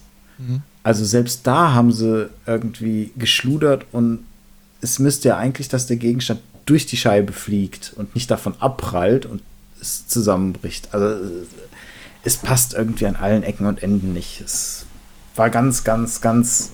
Es fühlt sich halt nie richtig an in dem Spiel. Es gibt irgendwie nichts so richtig, wo man sagt, ähm, das fühlt sich gut an. Das fühlt sich richtig an, sondern du hast immer das Gefühl, okay, ich, ich habe es jetzt irgendwie geschafft, aber ist das wirklich so gewollt? Ja, ich meine, da hätte man mehr draus machen können. Also ich meine, gerade aus dieser, dieser Gravitationswaffe oder so, wo du denkst, du nimmst jetzt irgendwie so ein, so ein Vieh als Schutzschild, ne? Äh, oder schleißt ihn du durch den Raum und verklopst da irgendwie andere mit, ne? Oder, oder kannst den ranziehen und dann gleichzeitig mit deinem Schraubenschlüssel erstechen oder so, irgendwelche Erleichterungen mhm. oder so. Äh, ist ja alles nicht drin. Es ist so viel ja. verschenktes Potenzial und dass ich, ich habe das Ding kaum benutzt. Es hat einfach keinen Spaß gemacht. Ich meine, es hat sich hinterher darauf beschränkt, dass ich irgendwelche, es gibt so blau blinkende Boxen irgendwo überall, wo dann so Munition oder so ein Kram drin ist, so kleine Dinger. Ne, die musste dann auch zertrampeln. Mhm. Und ja, dann habe ich die eben halt rangezogen, wenn ich die gesehen habe und dann drauf getrampelt und den Inhalt mir da rausgeholt. Das war so mhm. langweilig. Es war wirklich, es war so egal. Hätten sie die Dinge auch irgendwie an, an Rand oder irgendwie auf den Tisch legen können. Da gab es ja eh genügend Tische. Hm. Es, ich fand es schade. Noch mal, lass uns noch mal ganz kurz bei dem Kampf bleiben. Ich habe noch einen Punkt, dann wäre ich mit dem Kampf an sich zumindest durch. Ähm, das große Thema Körperteile abtrennen. äh, man kommt er sogar an die Stelle irgendwann, wenn, wo sie Dead Space ganz offensichtlich zitieren. Bei Dead Space gab es ja die Wand, wo mit Blut dran geschrieben wurde, Cut of the Limbs, also schießt mhm. die Gliedmaßen ab. So, das gibt es hier fast eins zu eins, nur dass dann nicht äh, äh, die Gliedmaßen stehen, sondern Tentakel, also schießt die Tentakeln ab. Das ist dann auch genau die Stelle, wo dir ein Gegner ähm, das erste Mal begegnet, der diese Tentakeln äh, dann auch hat, die dann aus dem Brustkorb kommen. Und wenn du die schnell abschießt, dann passiert auch nichts weiter mit. Wenn du die nicht abschießt, notiert er und es kommt nochmal ein stärkerer Gegner aus ihm hervor. Ähm, wie ging es dir denn mit dem ganzen Thema Abtrennen der, der Körperteile oder der Tentakeln bei dem Spiel? Ich bin da, also nicht direkt am Anfang drauf gekommen, etwas später. Ich habe hinterher ehrlich gesagt immer wieder auf die Beine geballert, weil ich dann gesehen habe, buff, die platzen dann weg und dann robben die Gegner so dann auf dich zu. Und ähm, dann war immer ganz angenehm munitionssparend, wenn die dann auf dich zugekrabbelt sind und du einfach auf die drauf gestampft hast. Hm. Äh, das hat geklappt. Äh, was ein bisschen verwirrend war, ist, wenn du mit der Pistole darum ballerst. Ne? Du hast dann quasi, naja, so ein Zielkreuz, ähnlich wie bei Dead Space, wo du im ersten Moment denkst, ah, kann ich irgendwie da noch so eine, ich sag mal, eine Reihenfolge irgendwie so einstellen? Also bei dem Plasma-Cutter konntest du ja horizontal und vertikal ändern. Und mhm. äh, das hatte ich irgendwie auch so gedacht, dass es irgendwie so eine Geschichte äh, jetzt da bei, bei Callisto-Protokoll auch gibt, aber war nicht. Ist einfach nur so eine HUD-Anzeige gewesen. Naja, aber auf jeden Fall, ähm, ja, äh, die, bei den meisten Gegnern habe ich dann, also bei diesen normalen Standardgegnern, auf die Beine geschossen. Wiederum andere, diese dickeren Gegner oder so, die waren davon unbeeindruckt. Äh, mhm. Da musstest du dann einfach irgendwo hinschießen und ähm, ja, äh, eine Kombi dann auch mal machen, je nachdem, wie nah die an dich dran kamen. Meistens, wenn sie weiter weg waren, hast du die mit der Schrotflinte oder so gut weggekriegt. So, und dann hast du ja noch äh, diese, ja, die hast du, glaube ich, schon gar nicht mehr erlebt. Hinterher kommen so zweiköpfige Monster. Also so mhm. richtig starke extra Gegner. Und äh, da hast du auch nicht die Möglichkeit, irgendwelche Körperteile abzuballern, äh, sondern du musst einfach nur draufballern, bis irgendwann der Gegner sich hinkniet. Und dann musst du eine Nahkampfattacke machen. Dann kriegst du quasi den ersten Schädel kaputt. Dann musst du wieder wegrennen, weil er dann aufsteht. Äh, wieder ballern, bis er wieder zusammenknallt. Dann kannst du ihm quasi nochmal im Nahkampfangriff äh, den Rest geben. Also so mhm. unterschiedlich war das. Aber die Standardgegner, wie gesagt, habe ich die Körperteile wegballern können. Okay, weil das finde ich ganz interessant. Bei mir hat das nicht funktioniert.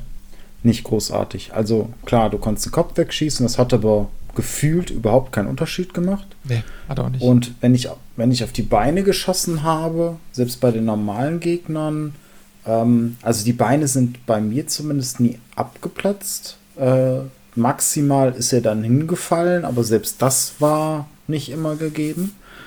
Ähm, weswegen ich eigentlich nur immer mal wieder die Arme abgeschossen habe, weil das auch für mich die einzige ähm, Auswirkung hatte, weil wenn du jetzt einen Gegner mit zwei Armen hast und der ist bei dir im Nahkampf, dann schlägt der halt zweimal zu. Ähm, wenn du ihm einen Arm vorher abschießt, dann schlägt er nur noch einmal zu. Und so kannst du quasi deren Kombi so ein bisschen reduzieren. Ähm, und das war so das Einzige, wo ich, wo ich eine Auswirkung gespürt habe, wenn ich dann vorher mal auf die geschossen habe. Und selbst das war schwierig. Also, ich hatte, hatte nie das Gefühl an der Stelle, dass man das taktisch gut nutzen kann, muss ich sagen. So, ja, hier und da war es dann mal ganz nett, dass der im Nahkampf einmal weniger geschlagen hat, aber im Prinzip ist es mehr eine Zeitersparnis als wirklich ein strategischer Vorteil, weil ob du jetzt einmal ausweichst oder zweimal in der gleichen Animation, ist halt nur eine andere Zeit, aber vom, vom Gameplay her ähm, macht es wenig Unterschied an der Stelle. Ich gebe dir da recht. Ich gehe aber auch sogar noch mal einen Schritt weiter, weil das Spiel da an der Stelle äh, selbst widerspricht. Also du hast ja gerade schon von den Standardgegnern da gesprochen. Du schießt auf den Kopf, der platzt weg und das Vieh rennt trotzdem gezielt auf dich zu und prescht auf dich ein. Also es macht überhaupt gar keinen Sinn, ob du den Kopf jetzt wegmachst oder eben halt nicht. Mhm. Im späteren Verlauf des Spiels werden, wird ein weiterer Gegnertyp, äh, ein ähnlicher Gegnertyp äh, etabliert. Äh, der ist aber blind. So, den kannst du mhm. nämlich, das ist der, wo ich meinte, den du dann äh, von hinten quasi anschleichen und killen kannst. Mhm. Äh, so, und da funktioniert das immer so, die können dich nicht sehen. Die nehmen dich dann irgendwann wahr, wenn du laut bist oder in der Nähe bist. Ne? Dann kommen die mhm. schon gezielt auf dich zu. Äh, so, und das steht eben halt so im krassen Widerspruch, wo ich dann einfach sage, okay, bei dem anderen ballerst du den Kopf weg, der kann aber immer noch gezielt auf dich zurennen. Normalerweise müsste er doch wenigstens an dir vorbeirennen. Ich meine, die Technik ist ja schon im Spiel eingebaut mit den anderen Gegnertypen. Mhm. Na, warum, warum wird das dann nicht gemacht? Ich meine, das wäre ja genauso, dass du das taktisch irgendwie nutzen könntest, nach dem Motto, ich baller dem jetzt den Kopf weg, dann, dann weiß er zwar, dass ich da bin, aber kann mich nicht mehr finden und dann schleiche ich mich von hinten an ihn ran und kill ihn dann. Also so, Logikgeschichten, die das Spiel dir ja auch an gewissen Stellen bietet. Aber es ist dann einfach ja. nicht zu Ende gedacht. Es würde ja schon ausreichen, dass wenn du den Kopf, äh, sag ich mal, abschießt, dass das besonders viel Schaden macht. Aber ich hatte nie das Gefühl, dass das besonders viel Schaden macht, sondern es war immer so. Also, ich meine, dazu muss ich auch gestehen, ich habe ja nur ähm, die Pistole und einmal ganz kurz die Schrotflinte mitbekommen. Ähm, vielleicht ändert sich das noch, aber bei der Pistole hatte ich, ich hatte das Gefühl, ich habe irgendwie so eine, so eine Nerfgang, so eine Schaumstoffpistole in der Hand oder eine Wasserpistole und die Gegner juckt das überhaupt nicht, dass ich auf die schieße. Ich habe die voll ausgebaut gehabt, die Standardpistole. Also, äh, das ist ja nun mal so, du kriegst quasi, ich glaube, von jedem Waffentyp zwei.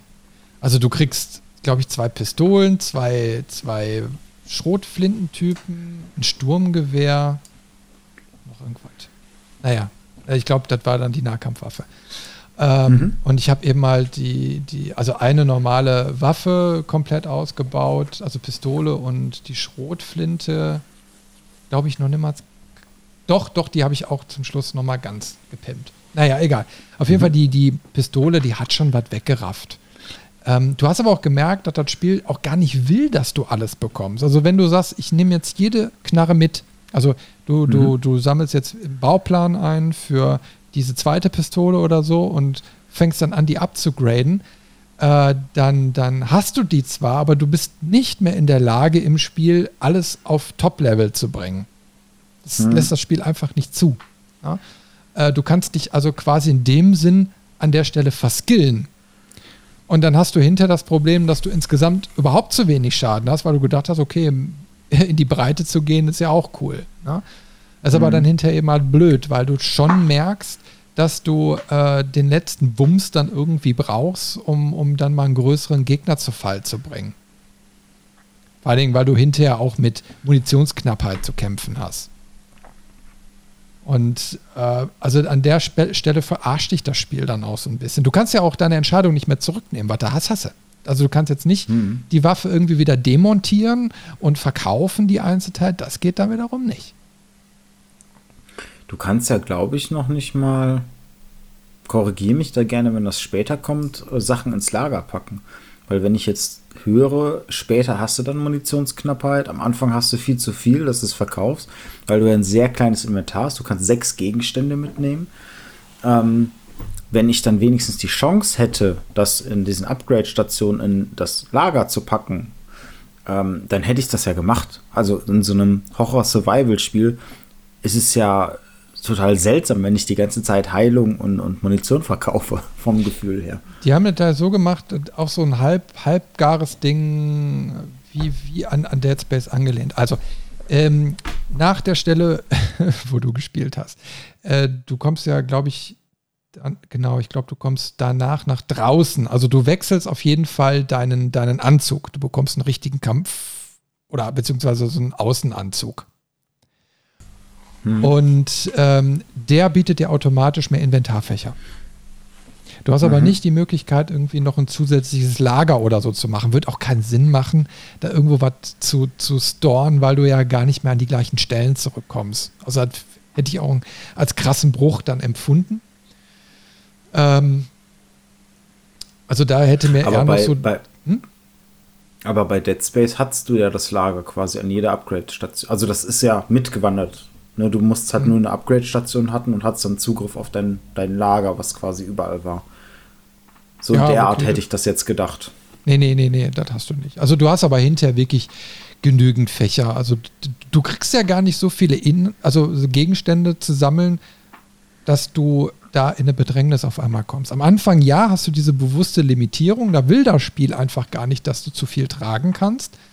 Und hinterher ist es schon fast egal. Also klar, du hast einen sehr überschaubaren Rahmen, aber den füllst du, ich glaube, an an zwei Stellen bin ich mal so weit gekommen, weil ich wirklich dann auch so ein paar äh, Teile zum Verkaufen dann hatte und dann äh, ja, wenn du dann nicht einen direkten Weg dann zum nächsten 3D-Drucker gehst, um das zu verkaufen, dann hast du eben halt auch mal ein bisschen mehr dann im Inventar. Hm. Aber sonst bin ich dahinter nicht mehr an Limits gekommen. Hm, okay. Also ich fand dann eben halt nur ärgerlich, dass die Munition an sich so teuer war. Also du kannst ja überall Credits sammeln. Die Credits sind aber mhm. nur immer so kleine. Also da reden wir ja mal über 15 Credits, 20 Credits. Ne? So, mhm. und, und so ein, ein, so eine Munitionsbox, die kostet ja schon im Minimum, glaube ich, 120 oder 140 Credits. Für vier, fünf Schuss. Mhm. Also das ist nichts. Und ja. da, da bist du einfach darauf angewiesen, was du findest. Also sagen wir mal so, du hast, du hast eigentlich immer so ein bisschen, also du, du hast eine ausreichende Menge schon gehabt, aber so an ein paar Stellen äh, hätte ich mir ein bisschen mehr gewünscht. Ich weiß nicht, ich fand das irgendwie so ein bisschen unausgegoren, das Thema. Hm. Du hättest genauso gut eine Energiewaffe haben können, die sich immer wieder selbst auflädt, weil du hast ja auch so, so diesen Handschuhkram da, der sich ja auch selbst aufladen kann. Warum kann sich dann eine Waffe nicht selbst aufladen? Das sind so diese Logikbrüche, die man irgendwie nicht versteht. Hm. Ja, es ist. Es ist wie es ist. ja. naja, aber äh, äh, ja, es ist einfach so. Ich glaube, das ist aber ein ganz guter Punkt. Das war ähm, das Thema Kampfsystem und jetzt haben wir Crafting auch direkt mitgenommen. An der Stelle schon mal einen Haken dran machen können. Ähm, eine Frage hätte ich noch, wenn man dann später den Anzug kriegt, kann man den denn auch upgraden oder ist das einfach nur ein einmaliger Wechsel? Nee, den hast du einfach nur. Okay. Also ich glaube, mhm. du hast auch ein bisschen mehr, ähm, ein bisschen mehr Health, wenn ich das jetzt richtig gesehen habe.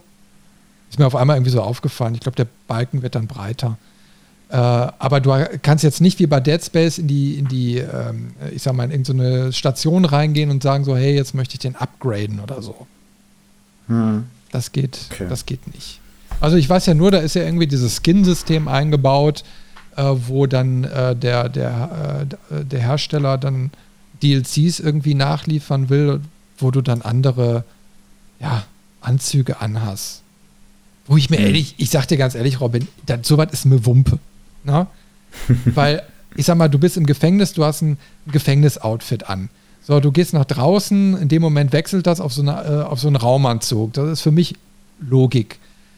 Ihr mhm. bringt es aber dann nicht, ob das Ding jetzt weiß ist oder grau oder schwarz, das ist, das ist sowas von egal. Also, mir wird es in dem Moment überhaupt nichts bringen, da würde ich keinen Cent für ausgeben. Das sowieso nicht. Ähm, zumal das Spiel eh schon überteuert ist für das, was man kriegt. Ähm, da kommen wir im Fazit drauf. Spoiler doch nicht im Spoiler. Aber, Aber du hast gerade was, was hm? äh, genau, ich wäre jetzt auch zum nächsten Thema übergegangen. Was, was möchtest du vorschlagen? Ich, ja, aber ich, ich wollte dich jetzt einfach mal fragen, in den, ich sag mal, roundabout sechs Stunden, die du gespielt hast, wie oft hast du dich gegruselt?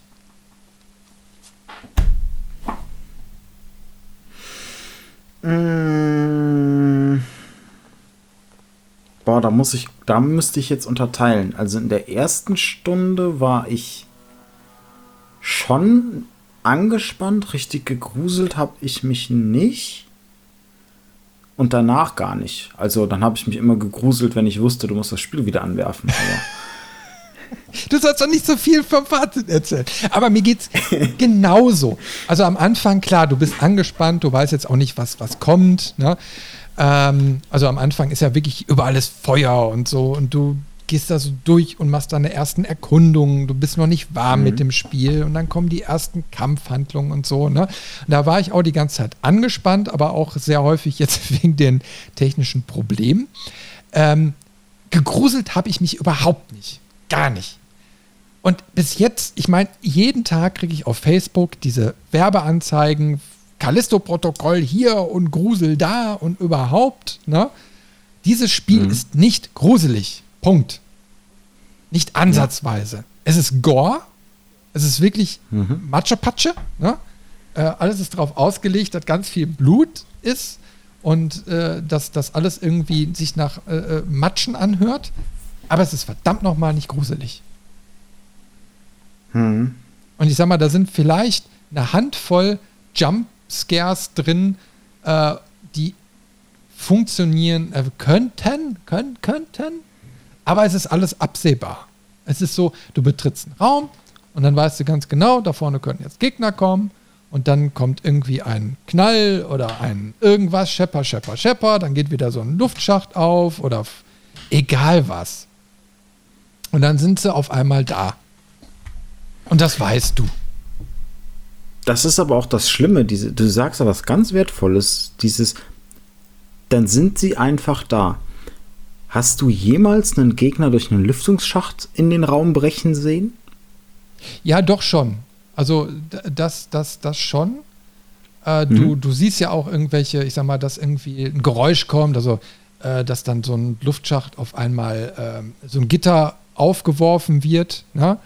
So, und also, dass da sich irgendwas bewegt hat und dann auf einmal taucht der Gegner von hinten gerade auf oder so. Ne? Also solche Stellen gibt es auch.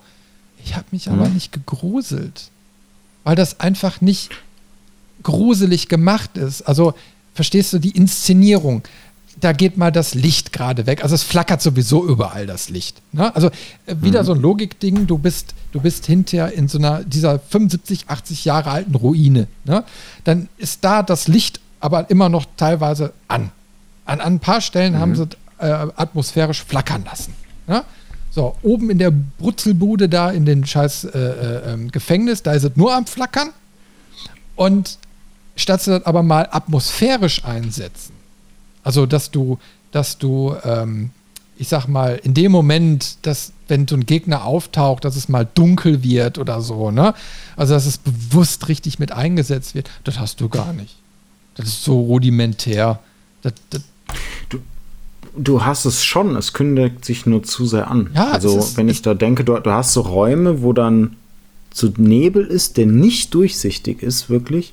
Und dann hörst du aber schon, dass da ein Gegner ist und auf dich zukommt. Und was machst du natürlich? Du gehst dann nicht durch den Nebel, sondern bleibst stehen und wartest, bis der Gegner auf dich zukommt. Da, damit ist so der, der Schrecken weg. Ne? Das heißt, wenn der Gegner, der im Nebel steht, sich vielleicht nicht angekündigt hätte und das wäre passiert, wenn du schon im Nebel stehst. Das wäre dann zum Beispiel eine Situation, wo du Horror ähnlich oder zumindest panischer wirst, weil, oh Gott, von wo kommt es jetzt und wie komme ich aus dieser bedrohlichen Situation raus? Aber es ist halt immer, bevor du in diese bedrohliche und unübersichtliche Situation kommst, kündigen sie sich an und dann bleibst du natürlich in einem sicheren Hafen. Das ist, also, mhm. Weil ich, ich habe auch mal so hier und da natürlich auch ein paar Screenshots gemacht. Und wenn ich da durchgucke, rein von der Bildsprache her, haben sie schon atmosphärische Sachen immer mal geschaffen. Aber sie schaffen es halt nicht, dass das Ganze dann mit einer Gruselatmosphäre untermalt wird. Ähm, unter anderem, weil du halt die, die akustische Ankündigung meist, bevor du in eine gefährliche Situation gehst, kriegst. Ähm, jetzt war es bei mir auch so, deswegen hatte ich mal explizit nach den Lüftungsschächten gefragt. Ich habe das einmal gesehen, nur und das nur, weil ich dann gezielt danach gesucht hatte. Ansonsten habe ich immer nur irgendwie ein Geräusch gehört und du konntest aber auch nie verordnen, okay, aus welcher Richtung kommt es denn jetzt? Ähm, ich habe es am Fernseher gespielt, vielleicht ist das anders, wenn man das mit Kopfhörern spielt, das kann sein. Ähm, und dadurch habe ich quasi, wenn dann hinter mir der, der Gegner durch den Lüftungsschacht gebrochen ist und dann, dann äh, plötzlich hinter mir stand, das habe ich nie mitgekriegt, sondern ich habe es dann daran gemerkt, dass mich von hinten plötzlich ein Gegner angreift oder packt oder was auch immer. Das heißt, für mich wirkt es immer so, als wenn die einfach hinter mir spawnen. Mhm. Ähm, anstatt dass sie wirklich, wie es jetzt zum Beispiel bei, bei Dead Space, man muss leider den Vergleich so häufig ziehen, ähm, bei Dead Space haben sie das ja inszenatorisch dir ein, zweimal gezeigt. Dann gehst du einen Gang entlang und gehst auf so einen Lüftungsschacht zu, weil du davor quasi rechts abbiegen musst. Und dann bricht da einer durch, dass du es einmal explizit definitiv gesehen hast und dadurch mhm. dann auch die Gefahr kennst. Das haben sie hier gar nicht gemacht. Die haben auch ein paar Stellen, haben sie gute Ansätze. Jetzt muss man mal was Positives mhm. sagen, wo du selbst zum Beispiel durch so einen Luftschacht kriechst und äh, da sind dann auch immer so Lüftungsschlitze oder sowas. Und genau hinter so einem Lüftungsschlitz äh, taucht auf einmal so ein Monster auf. Es kommt nicht zu dir, ne? du kannst ja auch nichts machen, du bist ja handlungsunfähig in dieser Röhre, aber so, hey, da ist der Gegner. Oder du guckst so aus dieser Röhre raus und du siehst, dass gerade sich so ein Gitter noch bewegt hat. Es kommt aber nur eine Handvoll Mal irgendwie äh, so im Anfang, Mitte des Spiels irgendwie vor und dann hinterher nicht mehr. Mhm. Aber ich habe mich da auch nicht gegruselt. Ich habe es ich hab's quasi schon erwartet. Nach dem Motto, jetzt muss dieses Spiel doch mal irgendwie was ansatzweise Gruseliges bieten. Und dann kamen auch solche Geschichten. Aber sie haben mich mhm. dann nicht gegruselt, weil es hat mich nicht überrascht. Man kennt es. Ja, es ist, es ist nichts. Ich, ich, ich, wollte gerade sagen, es hat dich wahrscheinlich auch jetzt mit den Lüftungsschächten nicht gegruselt, weil du halt alle 30 Sekunden durch so einen dämlichen Lüftungsschacht kriegst. Ähm, und dann halt auch, weiß ich nicht, alle 30 Sekunden hast du einen Lüftungsschacht, jeden dritten hörst du dann irgendwelche Geräusche oder siehst durch irgendein Gitter, dass irgendwo was passiert oder irgendwer herläuft und dass dir selber was passiert, ist dann jedes 20. Mal oder so. Ähm, also sie haben überhaupt nicht verstanden, wie man da eine richtige Gruselatmosphäre aufbaut. Plus sie benutzen das so super inflationär, dass du durch diese Lüftungsschächte kriechen musst oder dass du auch durch, durch schmale Gänge dich durchquetschen musst. Das sind eigentlich so Sachen, das hat man auf der, auf der Last Gen, also der PlayStation 4 zum Beispiel, hat man das gemacht, um Ladezeiten zu verbergen ich habe das Gefühl, dass sie das hier, auch wenn es für die, für die Current Gen, für die PlayStation 5 und auch äh, für den, für den PC kommt, wo ja die meisten, jetzt am PC die meisten, auch schon SSDs haben. Die PlayStation 5 hat es ja definitiv. Ähm, die Xbox auch.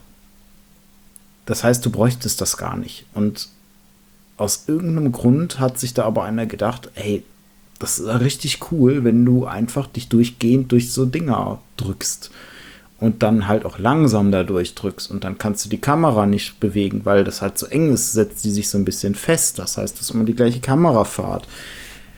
Und es war nur nervig, wirklich. Also ich, ich jedes Mal, wenn du dich wieder durch so einen Schacht quetschen musstest oder irgendwas, war ich schon genervt, bevor ich überhaupt drin war.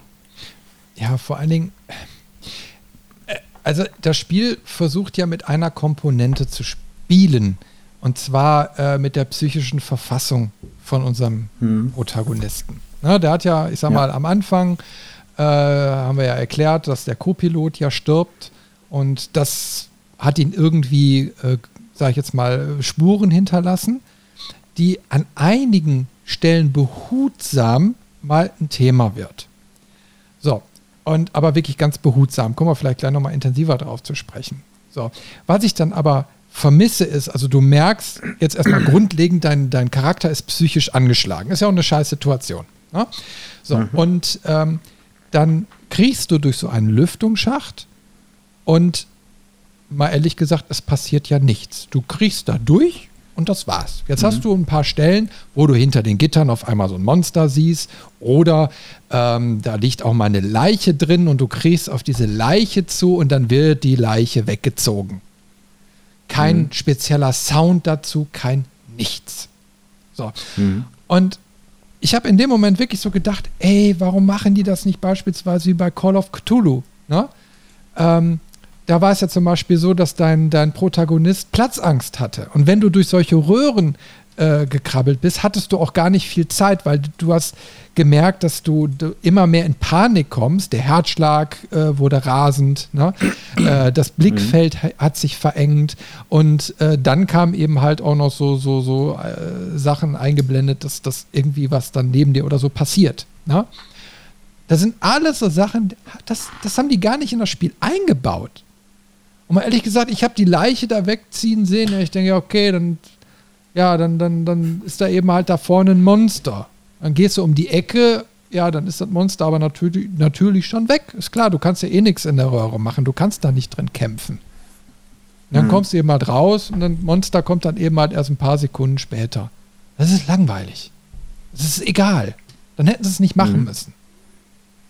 Ja, du hättest da eigentlich super so Situationen schaffen können, wo du halt hilflos bist und dann äh, aber zum Beispiel aus du aus dem Schacht gezogen wirst und dann irgendwie weiß ich nicht, ne, dann, dann wirst du äh, rausgezogen, hängst dann plötzlich über so einem Abgrund oder was weiß ich, weil das Monster, so ein, so ein Rankenmonster oder was weiß ich ist und du musst dich dann losschießen oder was weiß ich.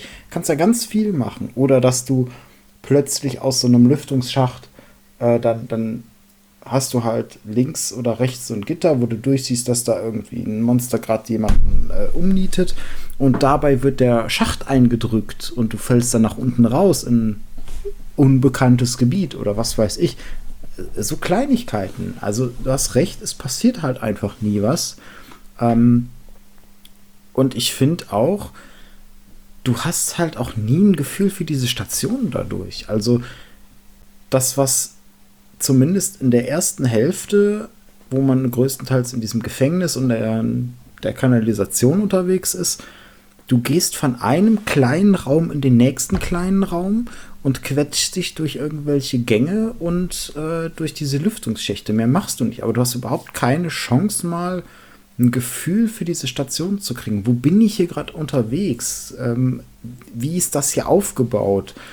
Es sieht alles gleich aus und es ist auch so gewesen, du gehst ja quasi am Anfang, wenn du aus deiner Zelle rauskommst, gehst du ja im Prinzip in der ersten Stunde, ein bisschen, bisschen länger geht ja, äh, gehst du im Kreis einmal weil du, ah, ich weiß gar nicht mehr warum, du müsstest irgendwas finden oder so, äh, irgendwie die Zellen aufmachen oder was weiß ich, aber du kommst am Ende wieder an deiner Zelle quasi raus. Ich kam da raus und ich habe das überhaupt nicht verstanden, dass ich einmal im Kreis gelaufen bin, sondern bin wieder gelaufen und gegangen und plötzlich stand ich wieder vor dem Turm und so und dann dachte ich so, bevor ich halt in diesen Turm reingegangen bin, kam aber erst der Gedanke so, halt stopp, hier warst du schon mal habe ich mich umgedreht, mich umgeguckt und habe dann erst gemerkt, ah, okay, ich bin wieder am Anfang. Und jetzt gibt es hier einen anderen Weg, den ich am Anfang nicht nehmen konnte, den ich aber jetzt nehmen kann. Das heißt, da haben sie es versucht und nicht so richtig umgesetzt bekommen, aber ab dann hört das auch komplett auf.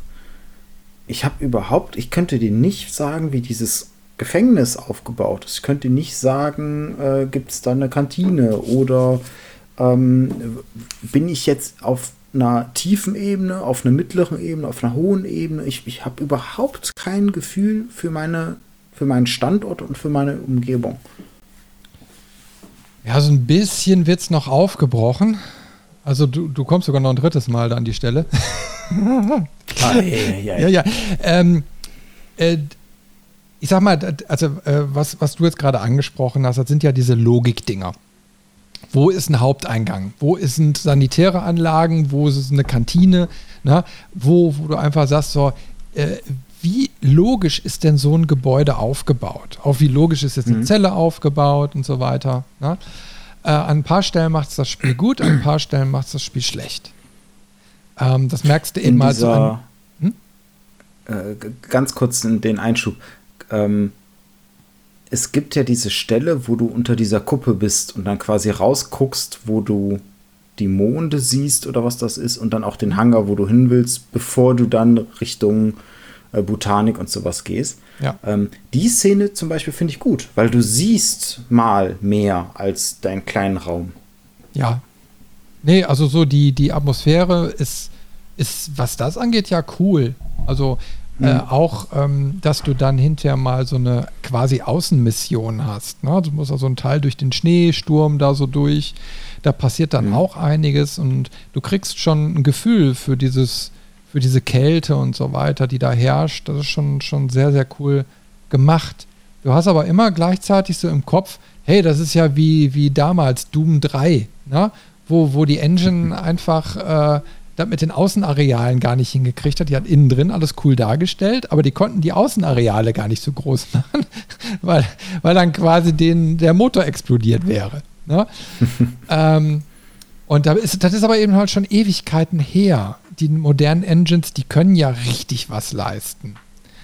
Mhm. Und Ich hätte mir da auch ein bisschen mehr Abwechslung gewünscht und ein bisschen mehr Überblick auch darüber. Also klar, ich habe jetzt das Spiel ja komplett gespielt. Du kommst quasi, du, du rennst einmal im Kreis. Also äh, der, der Epilog findet hinterher quasi im Gefängnis statt, beziehungsweise äh, da in den, in dem Bereich, wo dieser, wo dieser Gefängnisleiter dann ist. Da muss irgendwo da auch sein. Das wird nicht ganz genau aufgeklärt, aber es ist irgendwo in diesem Gefängnisbereich wohl. Ähm, aber du, genau, du hast natürlich keine Übersichtskarte oder irgendwie so. Ja, du kriegst dann hinterher nur gesagt, das ist so ein leichter Spoiler, äh, du bist in so einer ganz alten Station eben halt, die da so 75, 80 Jahre alt ist und äh, da ist dann eben halt dieser, dieser, diese Geschichte mal ausgebrochen und das Gefängnis wurde oben drüber gebaut. Also du weißt einfach, du bist quasi im Keller. Ja, also dann kriegst mhm. du wenigstens so ein Gefühl dafür, wo, wo, wo bist du denn jetzt so? Ja? Und im Endeffekt bewegst du dich so quasi einmal im Kreis in dem Spiel. Hm, okay. Also einmal vom Aber Gefängnis weg und dann wieder zum Gefängnis zurück. Hm. Du brauchst halt noch nicht mal zwangsweise so eine Karte. Ähm, es ist fies. Ich weiß, ich weiß. Und ich mache es häufig, aber es drängt sich halt zu sehr auf bei Dead Space die Ishimura, ich hatte am Ende ein Gefühl für dieses Schiff. Ich habe auch andauernd gehört, wie cool dieses Schiff ist und, und was das alles macht und welche Bereiche für was sind und in welchen Bereich wir als nächstes gehen, warum wir dahin gehen und sowas. Ähm, du hattest aber immer auch so ein bisschen das Gefühl, dass es sich logisch erschließt und, und dass du grob weißt, wo du jetzt bist. Ähm, ob du jetzt eher am, am Anfang des, des, Schiffes bist, wo das Cockpit ist, wo du eher im unteren Bereich ist, wo die Engine ist und, und andere äh, mechanische Sachen oder weiter oben im Forschungslabor oder, oder, oder, oder. Du hattest immer so ein bisschen ein Gefühl dafür und das hätte ich mir hier auch gewünscht, weil so grundsätzlich ist ja wieder auf dem Papier klingt das ja echt cool. Du startest in einem Gefängnis, dann gehst du auch mal raus, kommst zu dem Hangar, gehst wieder äh, zurück, landest irgendwann dann in, in dieser Stadt unter äh, dem Gefängnis, um so ein bisschen, ich sag mal, den Friedhof der Kuscheltiere zu finden. Ähm, auf dem Papier klingt das wieder richtig gut, aber sie haben es wieder nicht geschafft, das umzusetzen. Also ich hätte mir an ein paar Stellen gewünscht, so wie wir das schon bei Last of Us diskutiert haben. Also dass unsere Charaktere oder Charakter äh, ein bisschen auf die Umwelt reagiert. Also wenn du in so eine, so eine, äh, ich sag mal, so eine Stelle kommst, wo du einen Panoramablick hast, dann hat er ja, glaube ich, schon mal, da gibt es dann eine kleine Animation oder so. Aber grundsätzlich mhm. hast du nicht, dass der irgendwie, äh, irgendwie was kommentiert.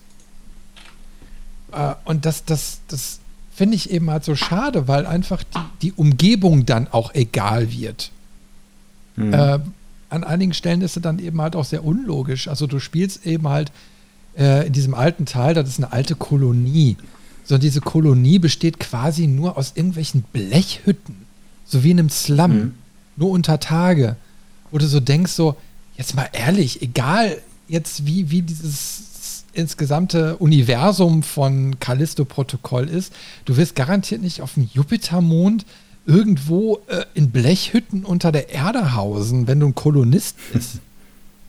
Also das sind so, so, Sachen, wo ich einfach nur denke, nein.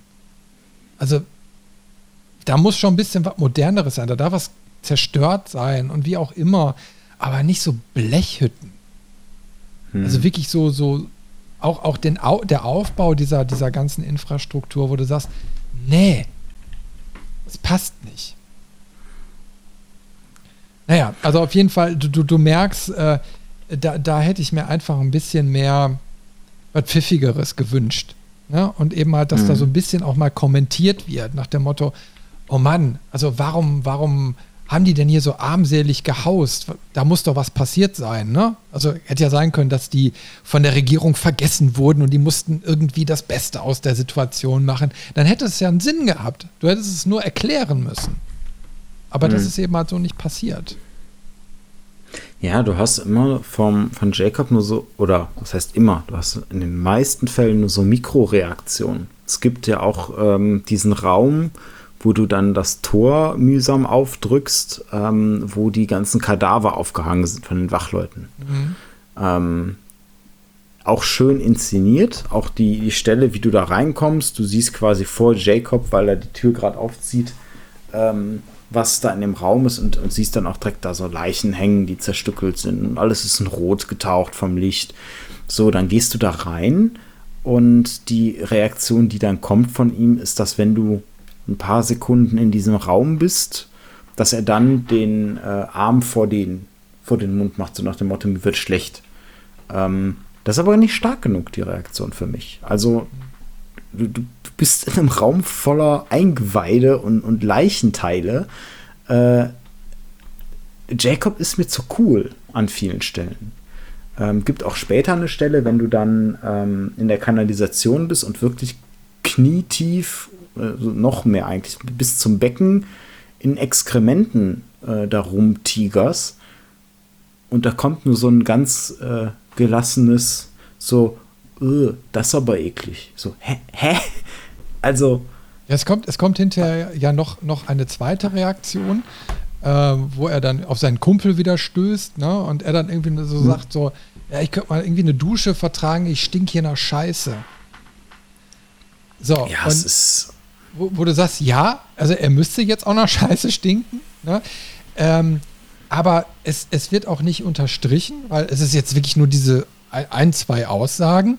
Ähm, und es ist ja nun mal so, deine Kleidung wird zwar zum Beispiel beim Kampf oder so dreckig, also dass sie blutbeschmiert ist, aber das wird dann hinterher wieder ausgeblendet. Ne? Hm. Äh, du bist also hinterher auf einmal wieder äh, tipptopp sauber, als ob du gerade mit Persil gewaschen wurdest. Und das sind eben mal so Sachen, die finde ich dann auch schade, weil gerade bei so einem Abschnitt, und wenn dann wirklich dein Charakter mal in einem Dialog drauf reagiert und sagt, ey, stinkt nach Scheiße, ja, du siehst aber so nicht mehr aus. Warum? Hm. Es wäre doch cool gewesen, wenn sie einfach so hat dem Motto, hey, pass mal auf hier, ich habe hier noch einen Schlauch, ich spritze dich erstmal eben ab. Ne? Dass sie sowas irgendwie eingebaut hätten. Danach hätte er ja sauber sein können, ist mir egal. Aber irgendwie hm. sowas. Nein, irgendwann steckt er sich einfach nur in seinen neuen Anzug da rein.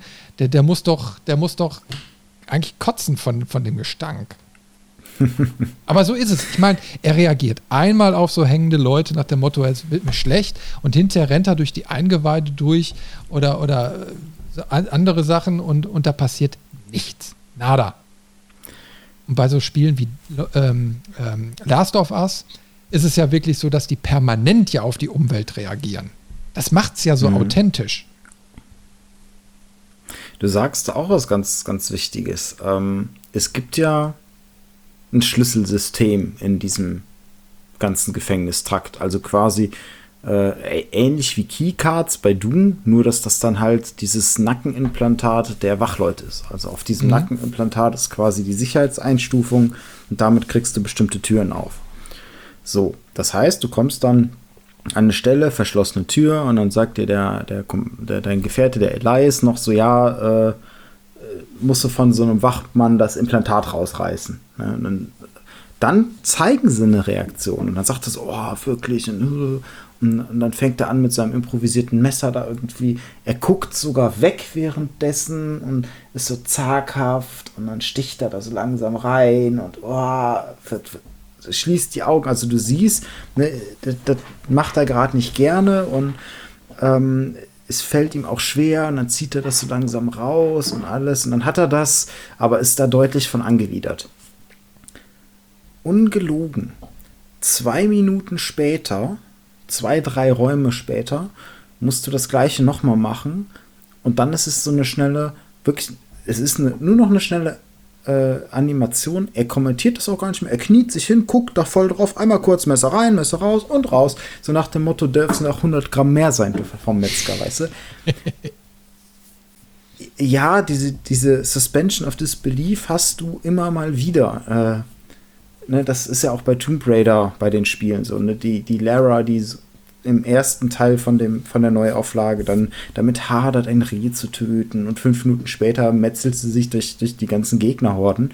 Ja, das gibt es immer wieder, aber hier ist es extrem aufgefallen, fand ich. Vor allem durch solche Sachen. Es ist wirklich, hey, da, wenn das jetzt eine halbe Stunde später passiert wäre, dann wäre es wahrscheinlich weniger aufgefallen. Aber es ist wirklich zwei Minuten später. Du hast die Szene noch genau im Kopf und dann Jetzt macht er so rein, raus, fertig.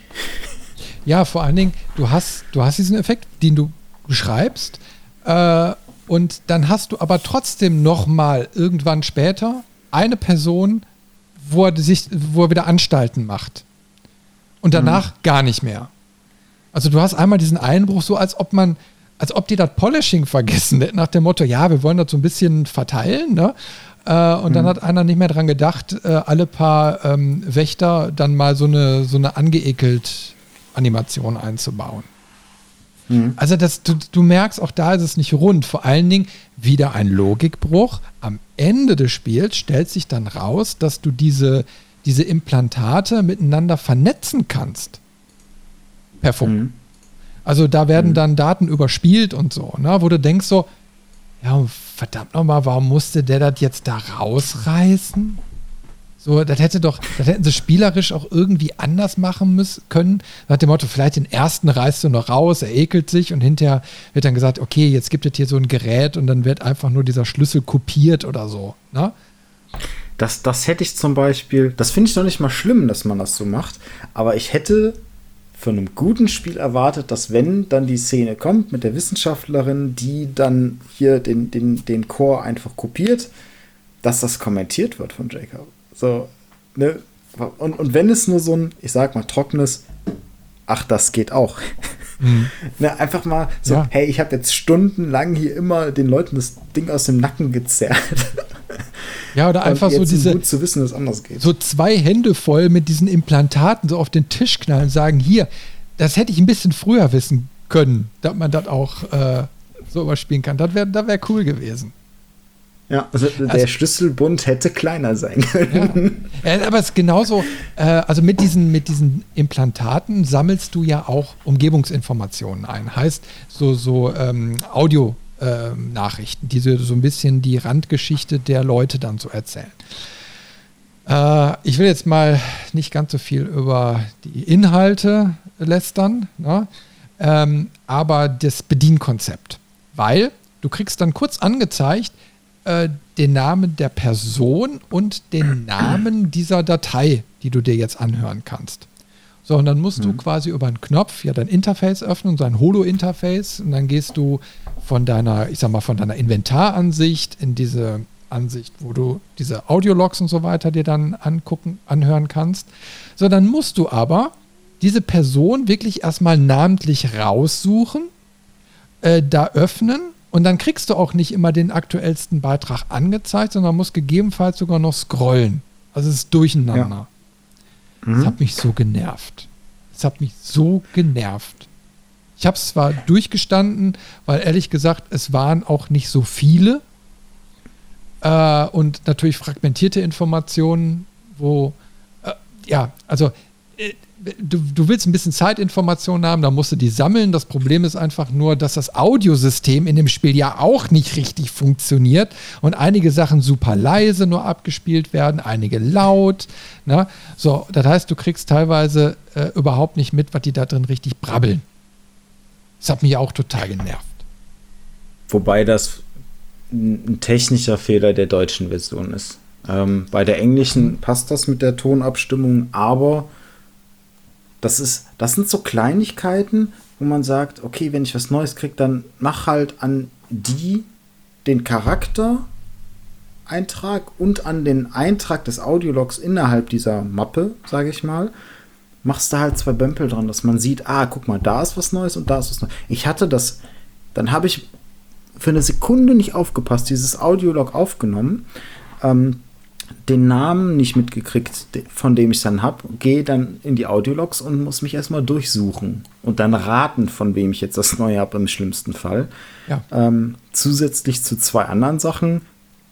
Erstens, äh, man hätte sich das komplett sparen können, weil da sind nie irgendwie gute Informationen drin gewesen und es war alles immer, oh, ähm, ich bin jetzt hier und weiß gar nicht, was passiert. Mein Freund kommt. Oh, du siehst aber komisch aus. Oh nein, er isst mich. Hilfe, Hilfe.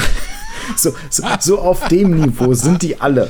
Ja, definitiv. Ähm, das heißt, das heißt, du hast überhaupt keine Bereicherung. Normalerweise machst du Audiologs um eine Bereicherung, um mehr Informationen zu Charakteren, zu der Welt, zu was auch immer. Das hast du hier alles nicht. Und warum? Es sind Audiologs. Wir sind moderne Menschen, wir sind noch nicht auf Callisto, wir sind noch nicht auf dem Jupiter, noch nicht auf dem Mond, aber wir haben so Dinger, die nennen sich Smartphones. Hier kann ich eine Audiodatei anmachen und mich bewegen, während diese Audiodatei läuft. Jetzt will mir Callisto-Protokoll sagen, dass wenn ich ein Audiolog anhöre, ich nicht aus dem Inventar raus kann. Mhm. Das ist doch, also das ist wirklich, boah, nee. Also es war jedes Mal irgendwie, hat man dann den Audiolog gefunden und sich überlegt, höre ich mir das jetzt an oder will ich lieber das Spiel weiterspielen? Also grundsätzlich, wenn man die Audiologs sich nicht anhört, verpasst du nichts vom Spiel. Es gibt zwei Sachen so, du sagst, das sind so Zeitinformationen, die ganz nett sind. Das heißt zum Beispiel diese mhm. komische Ärztin, ja, die am Anfang auftaucht und dann hinterher zum Schluss auch nochmal. Da gibt es dann Audiologs zu und dann kriegst du so ein bisschen über den Charakterverlauf mit, äh, mhm. der meines Erachtens aber auch nicht stimmig ist. Mhm. Ähm, aber das war es dann auch. Der Rest ist, wie, wie schon, wie, wie, du schon eben gesagt hast, ähm, dass irgendwelche Leute das aktuelle Geschehen dann dokumentieren, wo du sagst, ja, okay, es ist aber nicht gruselig. Es ist wirklich nicht mhm. gruselig. Also das hättest du ja irgendwie nutzen können, um irgendwie nach dem Motto, da vorne im Dunkeln, keine Ahnung, la la la la la. Ne? So, und kurz bevor wieder so ein Supergegner oder so kommt. Ähm, aber nein, gar nichts. Also man hätte sowieso grundsätzlich viel, viel mehr mit, mit, mit Audiogeschichten arbeiten können, mit irgendwelchen, mit irgendwelchen Tönen, irgendwas so, so was, was einen triggert. Ne? Äh, denk allein mal also auch an, an ich glaube, das war Doom. Äh, da haben die mit so, so Streichern und so gearbeitet. Also was so wirklich so die Gänsehaut direkt auf die Haut zaubert, ob du willst oder nicht, weil sich das schon richtig mhm. scheiße anhört. Aber wenn einer mal so über die Geige zieht, ne? dann äh, stehen dir die Nackenhaare zu Berge. Das habe ich vermisst. So, ich, ich, das ist ein Horrorspiel, verdammt normal. Ne, warum, warum werden solche Standardelemente, die doch funktionieren, nicht benutzt? Und das, das ist es halt auch. In der ersten Stunde machen sie das. Da habe ich ja noch gesagt, in, in, der Folge, wo wir die erste Stunde besprochen haben, hey, die haben hier das, das Musiktheme von Dead Space 1 zu 1 genommen. Also wirklich einfach kopiert. Und das funktioniert trotzdem. Und das, was du sagst, das ist genau nach dieser Stunde, hast du so richtig einen Qualitätsabfall. Weil du hast dann entweder Jumpscares, die dich anschreien mit lauten Geräuschen. Das klappt ein, zwei Mal maximal. Ähm, und bringt ja auch keine Atmosphäre. Und danach sind einfach die Abschnitte, Abschnitte ruhig. Da ist keine Musik, da sind keine Hintergrundgeräusche. Ich höre noch nicht mal, ob Jacob überhaupt atmet oder nicht. Also nichts, keinerlei Ton. Und das ist genau das, was du gerade meintest. Das sehe ich genauso. Das zerstört komplett die Immersion und auch die Atmosphäre. Weil Dead Space war in seinen besten Momenten gruselig wegen dem, was du nicht, nicht wusstest, nicht gesehen hast, sondern weil da einfach eine Grundanspannung ist durch die Geräusche, die du gehört hast, durch den Herzschlag und die Atmung von Isaac durch, vielleicht auch mal so in bestimmten Situationen ein bisschen mit Musik gearbeitet und so Sachen. Das war ja genau das, was so diese bedrückende Atmosphäre war. Und dann haben sie halt dazu auch Jumpscares und so diese Panikmomente gebracht in Dead Space, was sie ja hier bei Callisto-Protokoll auch immer mal machen und versuchen. Und ich finde das ganz witzig, dass du die ganze Zeit Doom immer so ranziehst, weil bei Doom 3 gab es Szenen, die haben sie hier gefühlt eins zu eins übernommen. Die habe ich damals schon gehasst. Bei Doom 3 gibt es diese Stellen, du machst eine Tür auf und ein Gegner springt dir ins Gesicht. Du hast keine Chance auszuweichen, du nimmst hundertprozentig Schaden. Mhm. Es gibt auch keinen Weg an dieser Stelle, keinen Schaden zu kriegen. Gibt ja. es nicht. Und das haben sie hier bei Callisto-Protokoll auch an manchen Stellen. Und das ist einfach, warum? Ja, vor allen Dingen, äh, äh, wie du schon sagst, das Event wird einfach ausgelöst. Da kommt ja dann, du meinst, dieses komische Ding, was aus dem Ei da, so, so ein Kopf mit so einem Tentakelhals, ne? Und dann beißt er sich in dir feste und du, du wirst quasi an ihn rangezogen. Hm. Äh, was mich auch wirklich an Doom erinnert hat, von der Optik her. Und es ist so langweilig. Du drückst dann eben mal die Aktionstaste ein paar Mal und dann sticht er da drauf ein und dann ist alles wieder gut. Oder das komische Alien-Vieh springt dich dann eben halt an und mhm. äh, dann stichst du es ab und reißt es dir aus dem Gesicht. Äh, auch langweilig. Also das wird an aber einer Stelle. Aber du nimmst halt immer Schaden. Das ist das Problem. Ja, ne? aber hinterher sehr wenig. Schaden. Also so wenig, dass es eigentlich erstmal egal ist. Also an einer Stelle wird das wenigstens mal ein bisschen dargestellt und zwar wird dann äh, quasi dein, dein, dein Sidekick von so einem Vieh angesprungen und beißt sich feste und du kommst einen Augenblick zu spät, um es abzureißen. Also du reißt das dann zwar ab, aber der, der äh, Protagonist ist dann eben halt infiziert und das siehst du dann auch sofort. Mhm. Ne?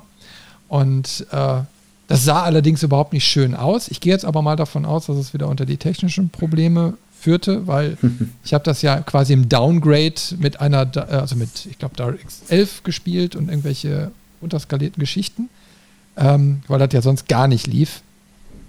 Mhm. Und da sieht das Spiel auch nicht mehr schön aus.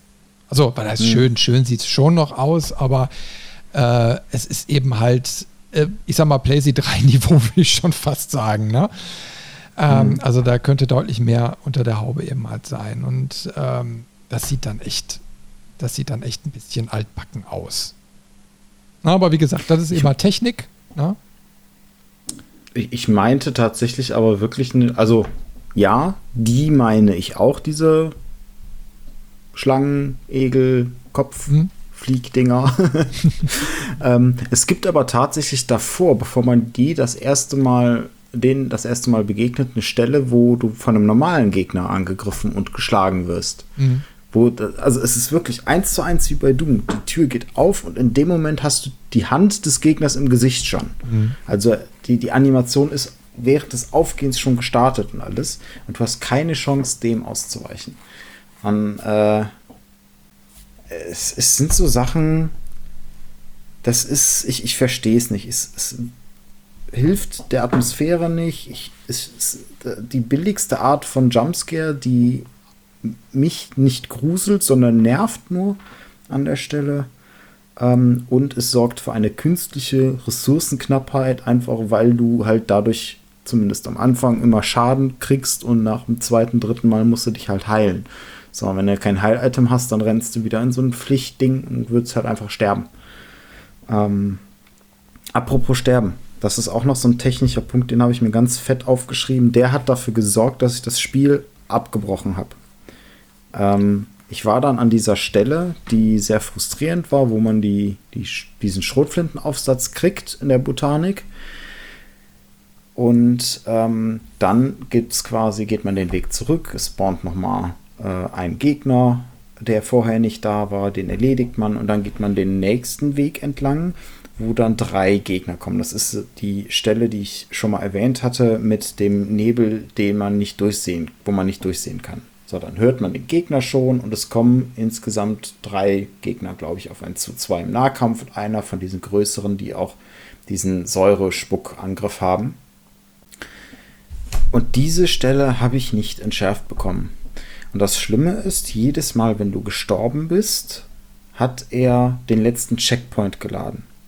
Und dieser letzte Checkpoint war, bevor ich den Schrotflintenaufsatz gefunden habe. Also man stellt sich das so vor, du kommst in den Bereich rein, dann hast du links einen längeren Gang, den du entlang gehen kannst, dann musst du dich einmal durch so eine schmale Wand wieder drücken und dahinter kriegst du dann den Schrotflintenaufsatz. Dann rennst du den Gang wieder zurück, gehst an die Crafting-Station, stellst dir die Schrotflinte her und gehst dann rechts weiter durch eine Tür und kommst in diesen Gang mit, dieser, mit diesem Encounter ähm, den ich mit den Gegnern nicht geschafft habe, einfach.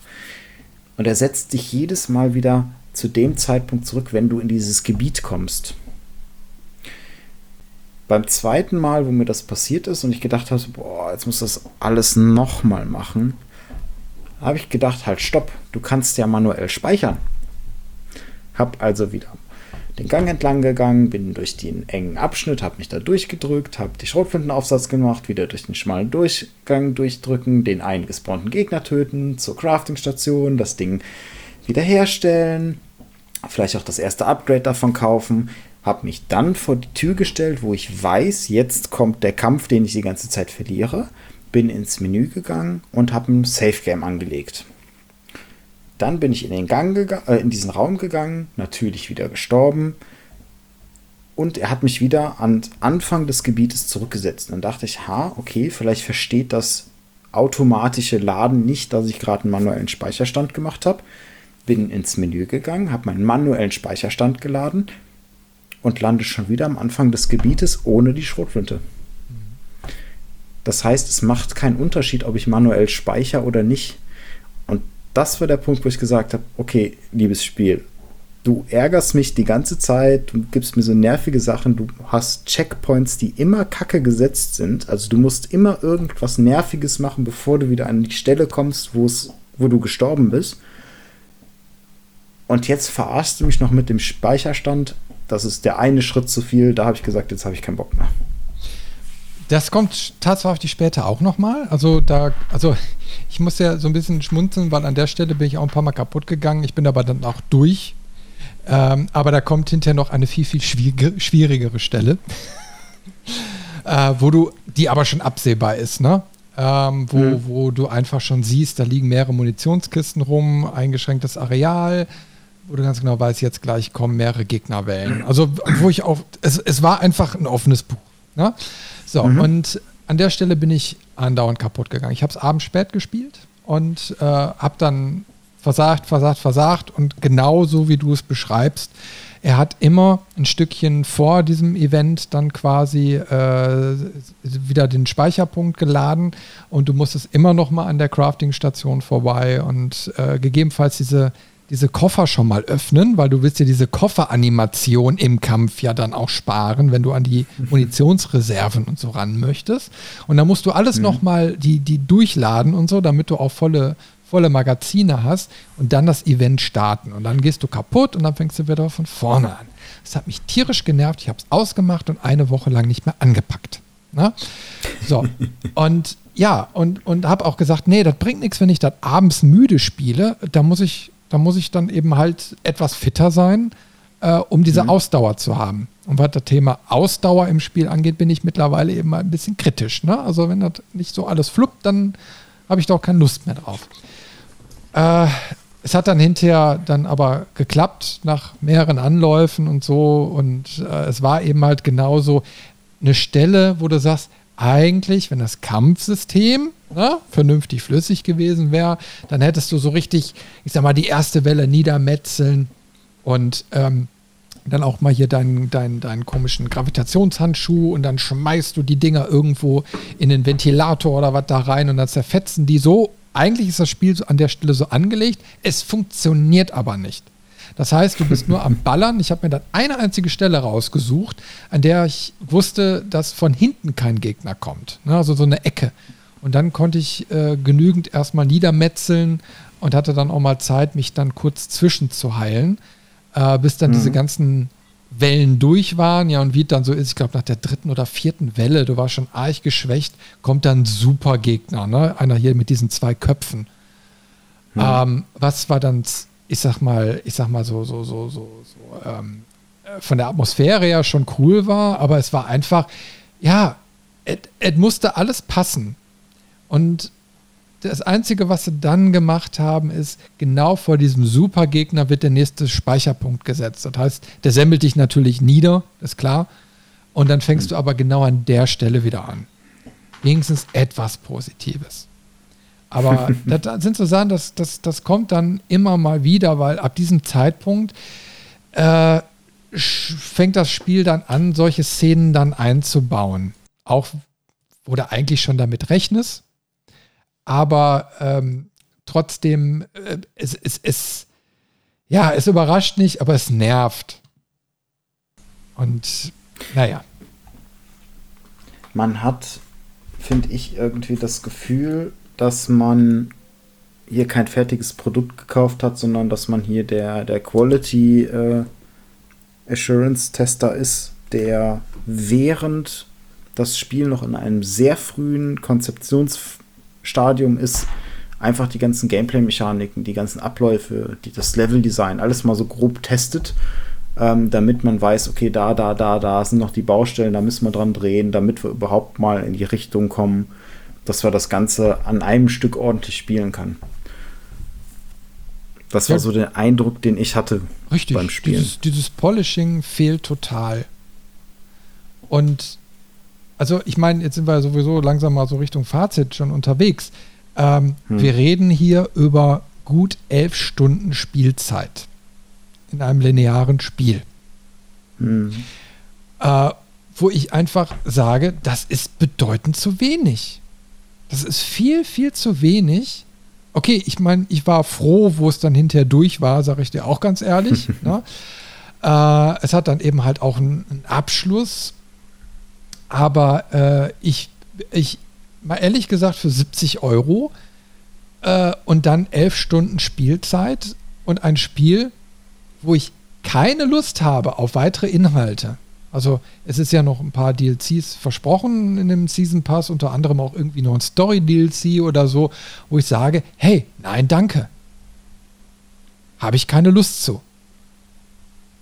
Ja, ich meine. Also an der, an, an der Spiellänge selbst würde ich es gar nicht festmachen tatsächlich. Wenn ich überlege, so ein Call of Duty oder so, die haben eine Spielzeit von vier, fünf Stunden meistens. Wenn du hier ein Spiel hättest, elf Stunden, ähm, dafür aber gepolished, gut durchgetakt, äh, eine Story, die okay ist, da können wir gleich nochmal kurz im Fazit drauf kommen, ähm, dann würde ich schon sagen, okay, 70 Euro ist was viel, aber könnte man noch verargumentieren. Ähm, als Beispiel kann ich da das, das Resident Evil 3 Remake zum Beispiel nehmen. Das ist auch relativ kurz. Ich glaube, das war auch so um die 10 Stunden rum oder so. Ähm, klar, es ist dafür ausgelegt, dass du das dann mehrfach auch durchspielst und dann irgendwann so Speedrun-mäßig da durchrennst. Das ist ja bei den Resident Evil-Teilen immer noch mal so eine Besonderheit. Aber ähm, da war, da, das war damals für mich okay. Du hattest dein abgestecktes Spiel, du hast es gespielt. Ähm, und ich war zufrieden damit. Also, aber du hast halt hier das, das Problem, du hast eine relativ kurze Spielzeit, du hast sehr wackeliges Gerüst, auf dem das steht, wo überall Nägel und, und scharfe Kanten sind, wo du dich dran äh, aufreibst. Und äh, über die Story sprechen wir ja gleich noch mal kurz. ja, also es ist eben halt äh, an vielen Stellen einfach so nicht, nicht rund. Und ich meine, wir sind jetzt gerade nun mal in der Diskussion, dass ja Spiele insgesamt teurer werden sollen. Das, ja. das ging ja jetzt auch so ein bisschen durch die, durch die Medien durch. Ich meine, ich kenne das damals so zu Amiga-Zeit noch, da hat so ein Spiel 120 Mark gekostet. Äh, umrechnen kannst du das jetzt eigentlich ganz schlecht. Also ganz grob gesagt sind wir ungefähr auf dem Preisniveau noch wie damals. Ähm, aber ähm, und da kann man sich jetzt auch über die Inhalte und so weiter ein bisschen streiten. Allerdings wird mhm. heutzutage mit dem Markt ja auch viel, viel, viel mehr Geld verdient. Ne? Ich meine, mhm. nur andere machen es eben mal bedeutend besser. Äh, und ich meine, gerade wo wir auch die Diskussion mit äh, Cyberpunk 2077 hatten, also wo es eben halt ein technisches Desaster hoch 10 war, äh, mhm. dass man dann knallhart sagt als, als Publisher, wir veröffentlichen jetzt, egal welchen Zustand dieses Spiel hat und mit dem Day One Patch äh, reißen wir das Gröbste dann irgendwie noch, noch so raus. Wo ich wirklich sage, ey Leute, wenn ihr wirklich die Überzeugung habt, dann sollte das erste und letzte Spiel von euch gewesen sein. Also das, sorry, aber das kann ich nicht mehr tolerieren in der heutigen Zeit. Und vor allen Dingen nicht, mhm. wenn so ein Spiel hinterher nochmal 10 oder 20 Euro extra kostet ich glaube halt tatsächlich, ich meine, das ist ja schon der neue Preis. Jetzt bei dir war es, glaube ich, noch normal, in Anführungszeichen, mit 50 Euro? Nee, nee Fragezeichen. Ich mehr bezahlt. mehr bezahlt. Okay, weil ich habe für die PlayStation-Version äh, 70 Euro bezahlt und das ist der neue Standardpreis auch tatsächlich, ähm, den das Spiel ja auf keinen Fall wert ist, noch nicht mal ansatzweise.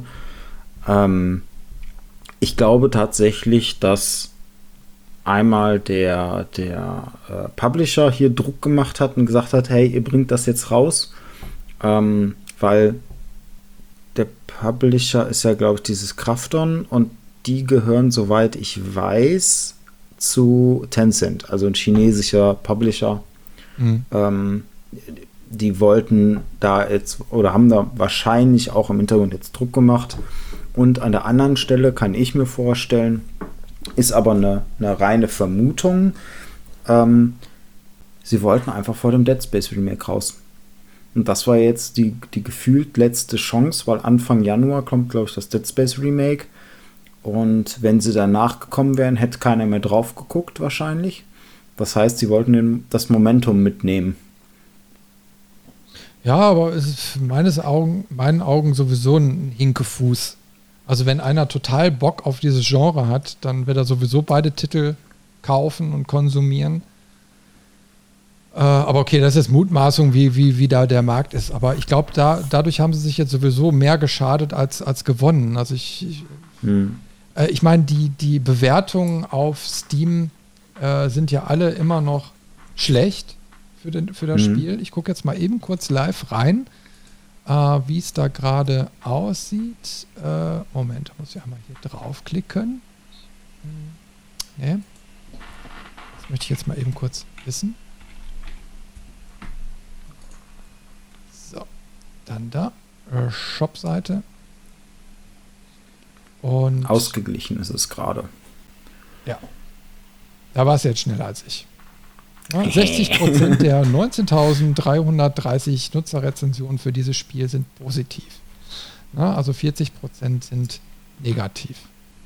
Hm. Und das ist ja auch das, was ich im Endeffekt, äh, ja, also ich meine, wenn du die Diskussionen ja durchguckst, die meisten äh, kritisieren wirklich die Technik Ne? Also noch mhm. niemals irgendwie den Spielinhalt, so wie wir jetzt da so reingegangen sind, äh, sondern äh, wirklich, ich sag mal, die, die, der, der, äh, ich sag mal, zum Release diese ganzen Problematiken. Ne? Mhm. Aber wie gesagt, also ich finde, das ist einfach ein Unding. Vor allen Dingen, weil so viele Spiele da draußen bedeutend günstiger sind, aber trotzdem viel, viel ich sag mal, äh, besser, insofern, dass sie dann auch technisch ausgereift sind. Ne? Ich meine, ich habe zwischenzeitlich in dieser Woche, äh, wo ich dann das Spiel nicht gespielt habe, ich habe ich hab mir ja äh, eine VR-Brille gekauft ne? und auf der VR-Brille habe ich so einen Zombie-Shooter äh, angefangen zu spielen. Ist sogar ein, ein, so, so, ein Multiplayer-Ding. Und ich mhm. wollte es einfach mal ausprobieren und ich war so hin und weg von dem Ding. Weil du, du, du, du gehst quasi mit so einer Party in, äh, in, in so ein Level rein und dann musst du quasi diese Gegnerhorden musst du dann abballern, ne? Und mhm. am Anfang denkst du so, ja, okay, hm, ne? Und dann hinterher merkst du erstmal, das ist richtig cool gemacht. Du, weil du, du bewegst dich ja in VR. Dann krabbeln sogar die Gegner hinterher an der Decke entlang. Die kommen so durch Löcher in der Decke und, ne? Und können dich dann auch mal von hinten und so anfallen. Und du sagst, ey, das Ding, das hat mich mehr gepackt als, als The Callisto-Protokoll. Obwohl da jetzt storymäßig äh, das nur sehr rudimentär war, aber einfach, weil mich dieses Spielgeschehen so reingezogen äh, hat und sich das auch einfach gut angefühlt hat. Aber The Callisto-Protokoll mhm. hat sich einfach nicht gut angefühlt. Ja. Und deswegen, ich sag mal, haben sie jetzt an der Stelle auch verkackt. Wir, wie gesagt, wir kommen ja gleich noch auf die Story, aber allein schon deswegen haben sie verkackt, wegen dem zweiten Teil. Also ich bin jetzt nicht motiviert, äh, da hinterher äh, mal Nachfolger oder so zu, zu kaufen. Das stimmt. Da gebe ich dir vollkommen recht. Ähm, sie müssten jetzt echt einiges rausreißen, damit ich noch mal das Vertrauen da reingebe, mir den, den Nachfolger in welcher Form auch immer anschaue und vor allen Dingen ähm, ich meine, das war jetzt zusätzlich ja auch, weil wir ähm, dieses neue Format mal testen wollten. Aber den Nachfolger, selbst wenn der gut aussieht, selbst wenn die Vorberichterstattung gut ist, ich würde mir nicht mehr zu Release zum Vollpreis kaufen. Da haben sie jetzt einfach zu viel verbrannte Erde bei mir. Das ist eben halt so genau der Punkt. Ja, ich meine, der ärgert mich eben halt auch. Normalerweise kaufe ich mir die Spiele ja im Sale. Dann kosten die eben halt mal 10, 20 oder 30 Euro. Und dann ist auch alles gut.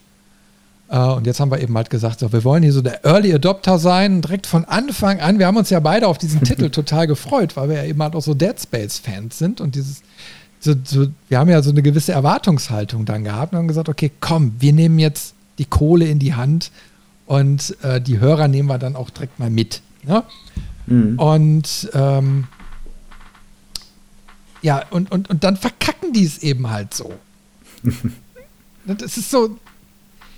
Das, ja, ich fühle mich da immer total verarscht und, und, und so das Geld aus der Tasche gezogen. Das, das es gut. Dann würde ich sagen, kommen wir jetzt wirklich mal zur Story. Also bei der letzten Podcast-Folge haben wir ja so ein paar Mutmaßungen äh, angestellt, äh, wo wir äh, mhm. ja nicht wussten, wie geht die Story jetzt weiter. Und äh, da haben wir ja so gesagt, so, hey, der Ferris, der wird ja noch nicht als tot angesehen, ne? als er da quasi aus seinem Wachhäuschen da rausgestürzt äh, ist. Ne? Mhm. Ähm, und äh, wie geht es da mit weiter und vor allen Dingen natürlich auch so mit den Protagonisten, die, die dann schon eingeführt waren. Also wir haben einen Sidekick direkt, der uns ja dann hilft. Und äh, vielleicht fangen wir mal an der Stelle äh, nochmal so kurz an, da einzusteigen und zu gucken, wie hat sich denn so storymäßig das Spiel ab dem Zeitpunkt entwickelt, was ist so von dem, was wir uns vorgestellt haben, eingetreten oder eben halt nicht und vor allem, wie wir es so empfunden haben. Wo beginnen wir da am besten? Also direkt, wenn man aus dem Turm rauskommt, ist eine Szene noch, die würde ich noch kurz umreißen und da an der können wir aber vielleicht auch ganz gut ähm, dann den, den Einstiegspunkt finden. Und zwar ähm, beginnt danach ja auch direkt das nächste Story-Kapitel, wo man sich dann auch wieder so ein bisschen durch die Station kämpft am Ende. Ähm, und man begegnet dann auch äh, so, so, den typischen Gameplay-Mechaniken. Also sprich, diese, diese 3D-Drucker sieht man dann das erste Mal. Und man sieht aber auch kurz vorher ähm, einen von diesen Wächterrobotern, sag ich mal, ähm, der in einem Raum voller Leichen ist und irgendwie aber beschädigt ist an der Stelle.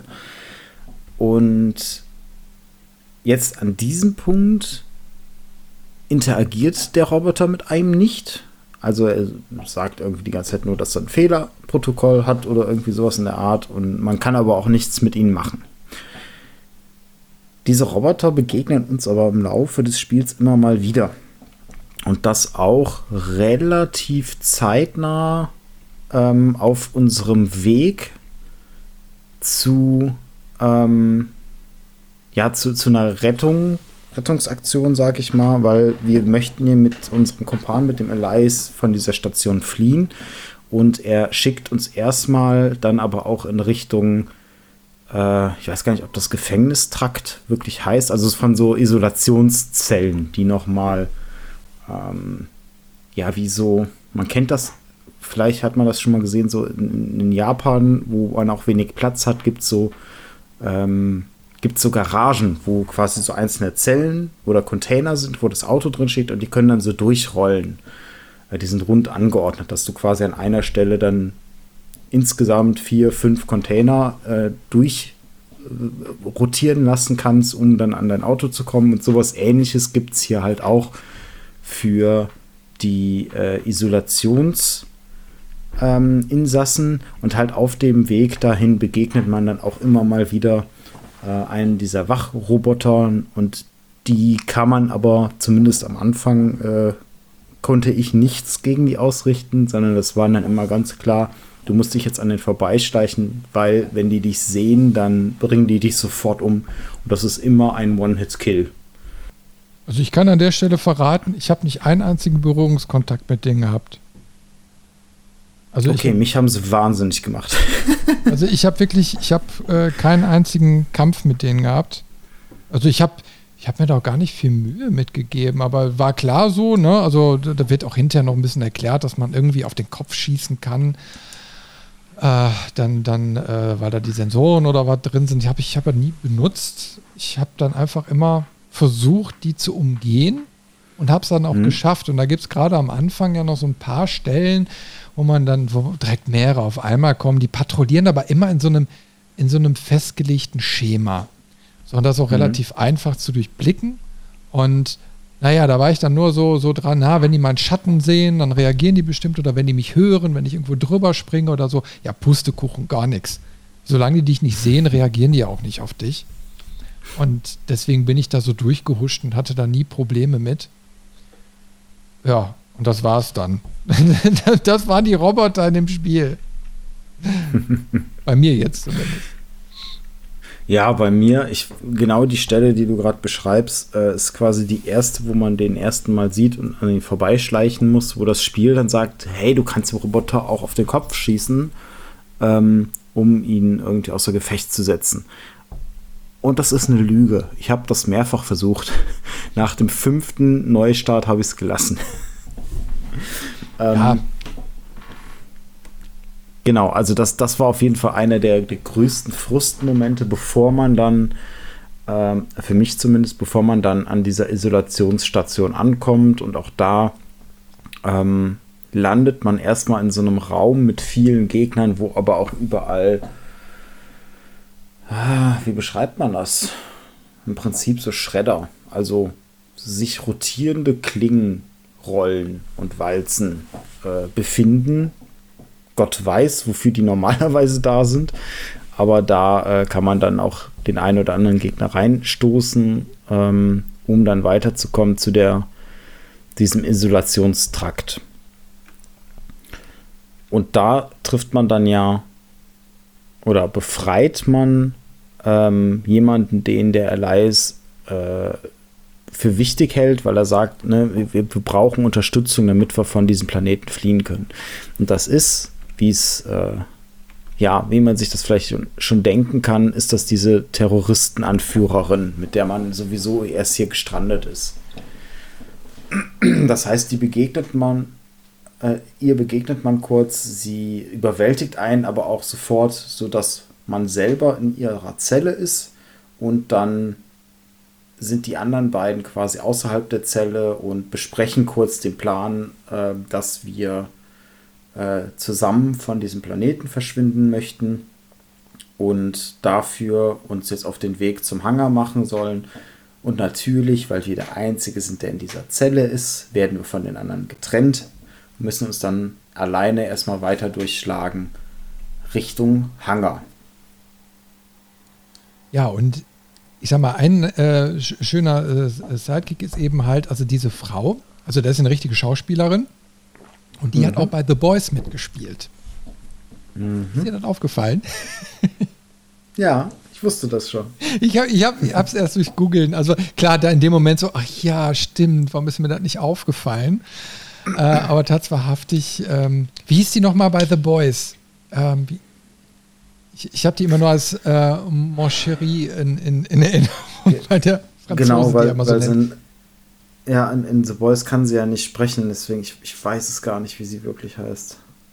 Naja, auf jeden Fall, da ist sie äh, die, also eine von diesen, diesen äh, Gegner-Superhelden. Ja. Mhm. Naja, also auf jeden Fall, ähm, sie ist dann total, ich sag mal, gegen uns, das merkt man. Ne? Und es wird ja hinterher so, so mehr oder weniger dann auch aufgeklärt, warum das eben halt so ist. Also sie, sie Zurückblick ist ja nun mal so, sie, wenn wir, wo wir am Anflug am Anfang des Spiels sind, äh, kapert sie ja mit irgendwelchen Freunden unser Schiff. Und mhm. bis zu dem Zeitpunkt ist ja gar nicht klar, warum. Also das, das, mhm. das wird ja überhaupt nicht erzählt. Und sie geht aber in dem Moment eben halt noch davon aus, dass wir quasi Teil dieser ganzen Verschwörung so sind und wir Teil, also ein Ritzel quasi von allem sind. Und deswegen ist sie mhm. uns gegenüber eben halt so böse aufgestellt. Und äh, das kann man dann eben halt erst später verstehen, wenn das so langsam aber sicher dann aufgedröselt wird, warum, wieso, weshalb. Mhm. Aber bis dahin macht es uns erstmal das Leben schwer. Du hast, jetzt muss ich eben kurz überlegen, den Außenbereich hast du nicht gespielt, ne? Äh, nee. Ich habe genau bis zu der Botanik gespielt. Also sprich, danach bin ich noch durch die Kanalisation, die ist aber unspektakulär, um ehrlich zu sein. Ähm, und bin dann in diesem Botanikbereich gelandet. Äh, ich glaube, nachdem man wahrscheinlich dann aber rausgeht, weil alles so auf dem Weg zu dieser Kuppel war, äh, unter der Eiswelt. Und von dieser Kuppel muss man dann oder soll man dann irgendwie in eine Zugstation, um zu dem Hangar zu kommen. So, mhm. um ja, ich, ich, ich will jetzt auch nicht hier äh, minutiös die, die, die Story da erzählen. Also äh, hm. klar, Spoiler sei jetzt hier nochmal ausgesprochen, aber äh, grundsätzlich äh, Zusammenfassung äh, ist im Endeffekt diese die Mutationskrankheit, das wird alles aufgeklärt, ne? Ähm, hm. wo es dann eben halt herstammt und, und äh, wie es sich entwickelt hat. Und im Endeffekt die Kernaussage ist so, dass es eine und das ist so die Überleitung, wo man sagt, hey, äh, haben die natürlich schon mal eine Brücke gebaut für einen möglichen zweiten Teil oder dritten Teil oder wie auch immer. Äh, also da steckt quasi noch mehr dahinter, mehrere Protagonisten und unser Haupt, äh, da ist ja nicht Gegner, sondern eben halt dieser, dieser Hauptverantwortliche vor Ort ist eben halt dieser Gefängnisleiter, der da mit drunter steckt. Und es geht im Endeffekt darum, äh, dass die Menschheit äh, quasi zu den Sternen hinausbrechen soll, können, muss irgendwann mal, aber dafür nicht gemacht ist. Äh, also ein, ein, ja, ein Problem, was wir ja jetzt schon eigentlich kennen. Ne? Äh, mhm. Und äh, diese Mutation, Krankheit, wie auch immer, das lasse ich jetzt einfach mal so im Raum stehen, äh, soll eigentlich im Idealfall dafür sorgen, dass die Konstitution vom Menschen einfach steigt, dass der Mensch kräftiger wird und so weiter. So, und das ist natürlich so im großen Maßstab gedacht. Das ist der eigentliche Plot. Und äh, der wird auch von A bis Z erklärt. Es gibt sogar einen Abschluss. Äh, ich glaube, Robin, da müssen wir ja auch nicht jetzt alles spoilern. Ne? Das soll man ruhig schon, schon selbst genießen. Äh, es ist auf jeden Fall so gemacht, dass das Spiel einen Abschluss hat, mit dem man zufrieden sein kann, aber natürlich auch auf der anderen Seite ein offenes Ende bietet, um dran zu flanschen. Ne? Äh, was ich jetzt erstmal soweit auch gar nicht verkehrt finde. Äh, womit ich ehrlich gesagt ein Problem habe, da können wir jetzt aber drüber diskutieren, ob das jetzt ein Problem der deutschen Synchronisation oder generell ist. Äh, also gerade so diese, diese Charaktere, ähm, die, also unsere Gegner, die finde ich einfach überhaupt nicht überzeugend. Also wir haben hinterher hast du leider auch nicht gespielt. Du kommst hinterher mit dieser Ärztin nochmal äh, in Konfrontation, weil das nur mhm. niemals in Konfrontation, sondern sie dreht sich einfach nach dem Motto, ja, so hat sie das eigentlich auch nicht gewollt. Ne? Äh, und deswegen äh, kommt sie quasi so auf deine Seite. Und was ich ihr aber irgendwie auch so nicht abkaufe. Ja, ich meine, so ein wir haben diese Frau am Anfang erlebt, wo sie uns das Implantat in den Nacken reingehaut hat, wo sie so eiskalt ist. Ne? So mhm. nach dem Motto, interessiert mich überhaupt nicht und wenn der hier verreckt, ist mir das erstmal total egal. Mhm. Und hinterher äh, lernst du dann einen, einen Charakter kennen, der, ja, was heißt noch nicht mal direkt Reue zeigt, sondern einfach, okay, das Kind ist in den Brunnen gefallen. Ich versuche jetzt irgendwie noch das Ruder rumzureißen, weil ich nicht der Meinung bin, äh, von dem Gefängnisvorsteher. Mhm. Und äh, deswegen helfe ich dir jetzt so. Ja? Äh, und ich habe einfach nur so direkt gedacht, nee, weiß ich nicht. Kaufe ich der nicht ab. So, und dann kommt man hinterher noch, und da wirst du ja vielleicht äh, auch mitsprechen können, äh, kommen wir ganz zum Schluss ja auch quasi face to face mit äh, dem Gefängniswärter. Und er lamentiert so. Ich meine, wir kriegen ja schon am Anfang mit dieses theatralische, wie er dann quasi diese Gefängnisinsassen begrüßt. Ne? Eure Entscheidungen haben euch hier hingeführt, la la la la la. Ne? So, und wie aus so, so, so einem Theaterstück. Und das hält er bis zum Schluss durch. Und ich, ich, ich hab's, ich, ich denke einfach nur, okay, es ist, also er kommt als wahnsinnige Person rüber ähm, aber irgendwie aus der Situation heraus ist er auch irgendwie gar nicht so wahnsinnig. Aber dieser Charakter ist einfach so unwahrscheinlich theatralisch geschrieben, so, so überzogen, so, so, weiß ich nicht, dass ich einfach das der ganzen Sache nicht abkaufe. Ich meine, ich habe die Charaktere jetzt größtenteils ähm, über äh, Videos gegen Ende dann ja nur noch kennengelernt. Ähm, kann, also ich finde keinen der Charaktere im Spiel gut. Ich finde, die sind alle nicht gut ausgearbeitet. Die haben alle Motive, die irgendwie seltsam sind. Am ehesten ist da noch die, die Terroranführerin, wo man es einigermaßen nachvollziehen kann. Aber auch da ähm, sie wirkt ganz am Ende auch wie so eine ja, Love Interest ist vielleicht schon zu viel, aber so, so ein bisschen, dass man, dass Jacob und sie sich doch was, was näher kommen oder sich sympathischer werden zumindest, weil dann ganz am Ende äh, Jacob sich ja auch offensichtlich im ersten Moment äh, heroisch opfert und sie dann in Sicherheit äh, bringt und wie aus jedem Klischeefilm. Sie dann so, nein, und warum? Und dann lässt er noch einen, einen bedeutungsschwangeren, nichtssagenden Satz von sich und dann schießt sie raus mit der Rettungskapsel in Sicherheit. Und äh, dann kommt sogar, und das fand ich irgendwie auch wieder so ein bisschen zum Medienbruch, als hätten sie nicht gewusst, wie sie es besser machen sollen. Dann kommt ihre Erzählerstimme aus dem Off die erklärt, was gerade passiert ist. Also im Prinzip so, ja, ach übrigens, äh, hier, ich habe jetzt auch alle Informationen von dem Jacob gekriegt, dass ich das auffliegen lassen kann, was hier passiert ist. Und ah, er hat mir auch noch eine Probe in die Hand gedrückt. Das habe ich ja jetzt gerade in der Flucht gar nicht mitbekommen. Ähnlich sagt es. Und ich, ich, also es ist mit den hemdsähnlichsten Mitteln wirklich irgendwie nochmal schnell ein Red Herring äh, platziert, damit man Nachfolger machen kann. Und selbst da hätte ich gesagt, okay, wenn sie jetzt das Spiel enden lassen würden, dann wäre das okay. Dann wäre das immer noch kein gutes Ende, aber dann wäre das ein Ende, was akzeptabel ist, mit dem man äh, arbeiten kann an der Stelle.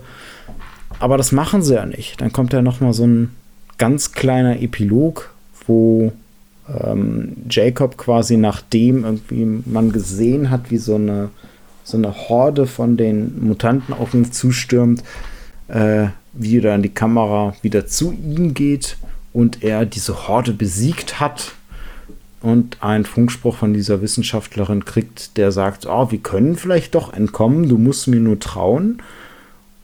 Und dann kommt noch mal ein Jumpscare mit ähm, dem Bossmonster, was dann scheinbar doch nicht tot ist, wie man zuerst gedacht hat. Und da dachte ich mir auch, okay, wenn er das weggelassen hättet, wäre es ein besseres Ende gewesen. Und ihr habt es nur reingepackt, ähm, vor allem den, den letzten Jumpscare, weil ihr ihn in Dead Space 1 zu 1 so hattet. Ja, äh, dazu muss man aber auch sagen, der, es ist keine Post-Credit-Scene. Also die ist vor den Credits. Mhm. Und ich finde sie auch da total deplatziert. Also, wie, wie du schon sagtest, du hast quasi diese Off-Stimme, die jetzt erzählt und das Ende quasi ähm, äh, vollzieht. Und dann kommt aber direkt im Anschluss diese, diese ich sag mal, eigentlich Post-Credit-Scene. Also die hätte viel, ja. viel besser danach gepasst. Nach dem Motto, guckst du eben halt nochmal drei Minuten Credits an und als Dankeschön kriegst du dann nochmal so, hey, aber vielleicht ist es ja doch noch nicht zu Ende. Ne? Ähm, hätte mich so mal vom Spannungsbogen her besser abgeholt. So wirkt es einfach nur plump. Mhm. Ganz einfach plump. Und ich sag mal, das ist eigentlich der, der beste Begriff noch für dieses Spiel, dass eigentlich alles da drin plump ist. Mhm. Also wir reden von, von nichts, was irgendwie dieses Spiel besser macht als andere, sondern es guckt sich einfach nur ganz viele Sachen von anderen Spielen an setzt es dann aber nur plump um. Bei ja. der Story, bei der Technik, ja, beim Kampf ist es egal. Alles, was wir jetzt in den zwei Stunden da besprochen haben, ist meines Erachtens alles nur plump. Und deswegen auch nochmal, um meine, meine Sache von vorhin aufzugreifen, ich habe keine Motivation, dann noch einen zweiten Teil zu spielen, wenn doch jetzt alles schon plump war. Wie soll denn erstmal Teil 2 sein? Wie soll, wollen die denn so viel Plumpheit nochmal aufholen? Das, das kannst du auch nicht mehr wegprogrammieren mit irgendwelchen DLCs oder na, sonst irgendwie was nach dem Motto, wir machen jetzt alles gut DLC. Ähm, das Spiel ist einfach verkackt. Vollkommen. Das ist, äh, man, man kann es nicht besser ausdrücken an der Stelle. Und ich finde auch, ich habe mir ja die Story dann noch mal über so ein, so ein Story-Erklärvideo äh, im Gesamten zusammenfassen lassen. Ich finde auch die Story nicht spannend. Also es ist so 0815 hat man alles irgendwo schon mal gesehen, gehabt. Äh, nur dann bei den anderen äh, Iterationen immer mit, mit, ja, mit, mit einer gewissen eigenen Note oder einer Besonderheit. Und hier ist einfach so, ein Klischee jagt das andere. Und es ist auch so, ähm, als ich entschieden habe, dieses Spiel nicht weiterzuspielen, habe ich äh, dir ja auch eine Sprachnachricht geschickt und dann auch bezüglich der Story eine Vermutung geäußert. Und die hat es halt auch voll getroffen. also ich, es ist halt irgendwie alles auch vorhersehbar. Mhm. Deswegen, ich weiß nicht, was hier die große Inspiration oder auch die große Vision von diesem Spiel sein sollte. Weil manchmal hat man es ja, ja, dann ist das Spiel nicht gut oder dann äh, ist es hier hakelig oder auch vielleicht technisch gab es Probleme, was weiß ich, aber man erkennt wenigstens die Vision oder die Intention dahinter. Hier habe ich das überhaupt nicht das Gefühl, dass ich jetzt wüsste, okay, was wollten sie denn machen? Das finde ich eben mal so erschreckend. Also auf der einen Seite zu sagen, ich habe hier so einen geistigen Nachfolger von Dead Space. Ich meine, das ist ja eine Aussage, wenn man, wenn man, wenn man das erstmal so in den Raum stellt. Äh, weil Dead Space hat ja über die Zeit auch sehr, sehr viel richtig gemacht. Und äh, dann aber auch nicht zu liefern. Ne? Mhm. Und, und ähm, da auch nicht irgendwie mal was weiterzuentwickeln. Also ich meine jetzt allein auf die Story jetzt nur bezogen, äh, sie ist dünn, äh, während jetzt Dead Space wenigstens so eine Art Metaebene versucht hat einzupflegen. Also so ein, ein, ein Gesamtkonstrukt, was sich über alles zieht was so ein bisschen im Mysterium schwebt, was so erst so Stück für Stück dann mal aufgedeckt wird. Ne? Mhm. Ähm, aber jetzt hast du quasi nur diesen, ich sag mal, diesen, diesen Rat, also irgendeine Organisation, die dahinter steckt, was für mich aber ein ziemlich dünnes Brett ist, wo ich einfach sage, ja, okay, es ist so ein, so ein James Bond-Ding. Ne? Da ist so eine, so eine ja, so eine Gruppe und die will eben halt da die Menschheitsgeschicke da irgendwie selbst in die Hand nehmen. So, so 0815, plump, da haben wir es wieder. Ne? Hm. Da ist nichts, wo man sagt, so, hey, da kannst du jetzt irgendwie großartiges Mysterium draus spinnen, beziehungsweise du könntest natürlich noch draus spinnen, aber du hättest ja jetzt schon anfangen können. Nach dem Motto, was ist das denn für eine Organisation? Ne? So, so Hinweise da drauf, irgendwelche, ich sag mal, Glyphen, Sprüche, Symbole, sonst irgendwie was. Ne? Mhm. Das kommt ja erst ganz zum Schluss, weil die tragen alle Masken. Ja, warum tragen sie Masken? Weil sie nicht erkannt werden wollen. Sind vielleicht Personen, die in der Öffentlichkeit stehen, die jeder kennt, aber ne, so, dass sie eben halt äh, erstmal unerkannt bleiben. Plump.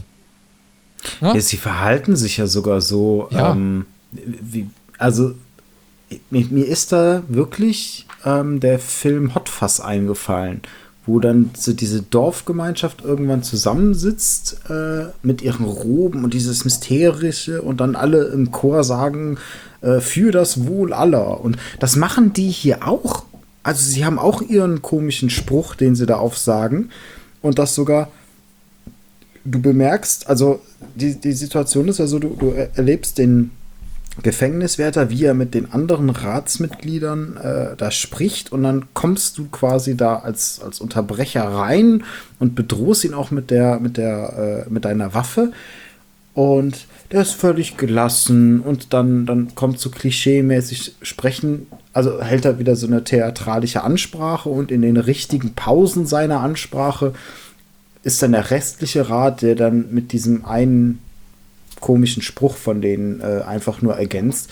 Es wirkt lächerlich. Es wirkt überhaupt nicht glaubwürdig oder, oder auch irgendwie aufbauend. Es wirkt so wie, wir haben eine Checkliste, was wollen wir in der Story erzählen?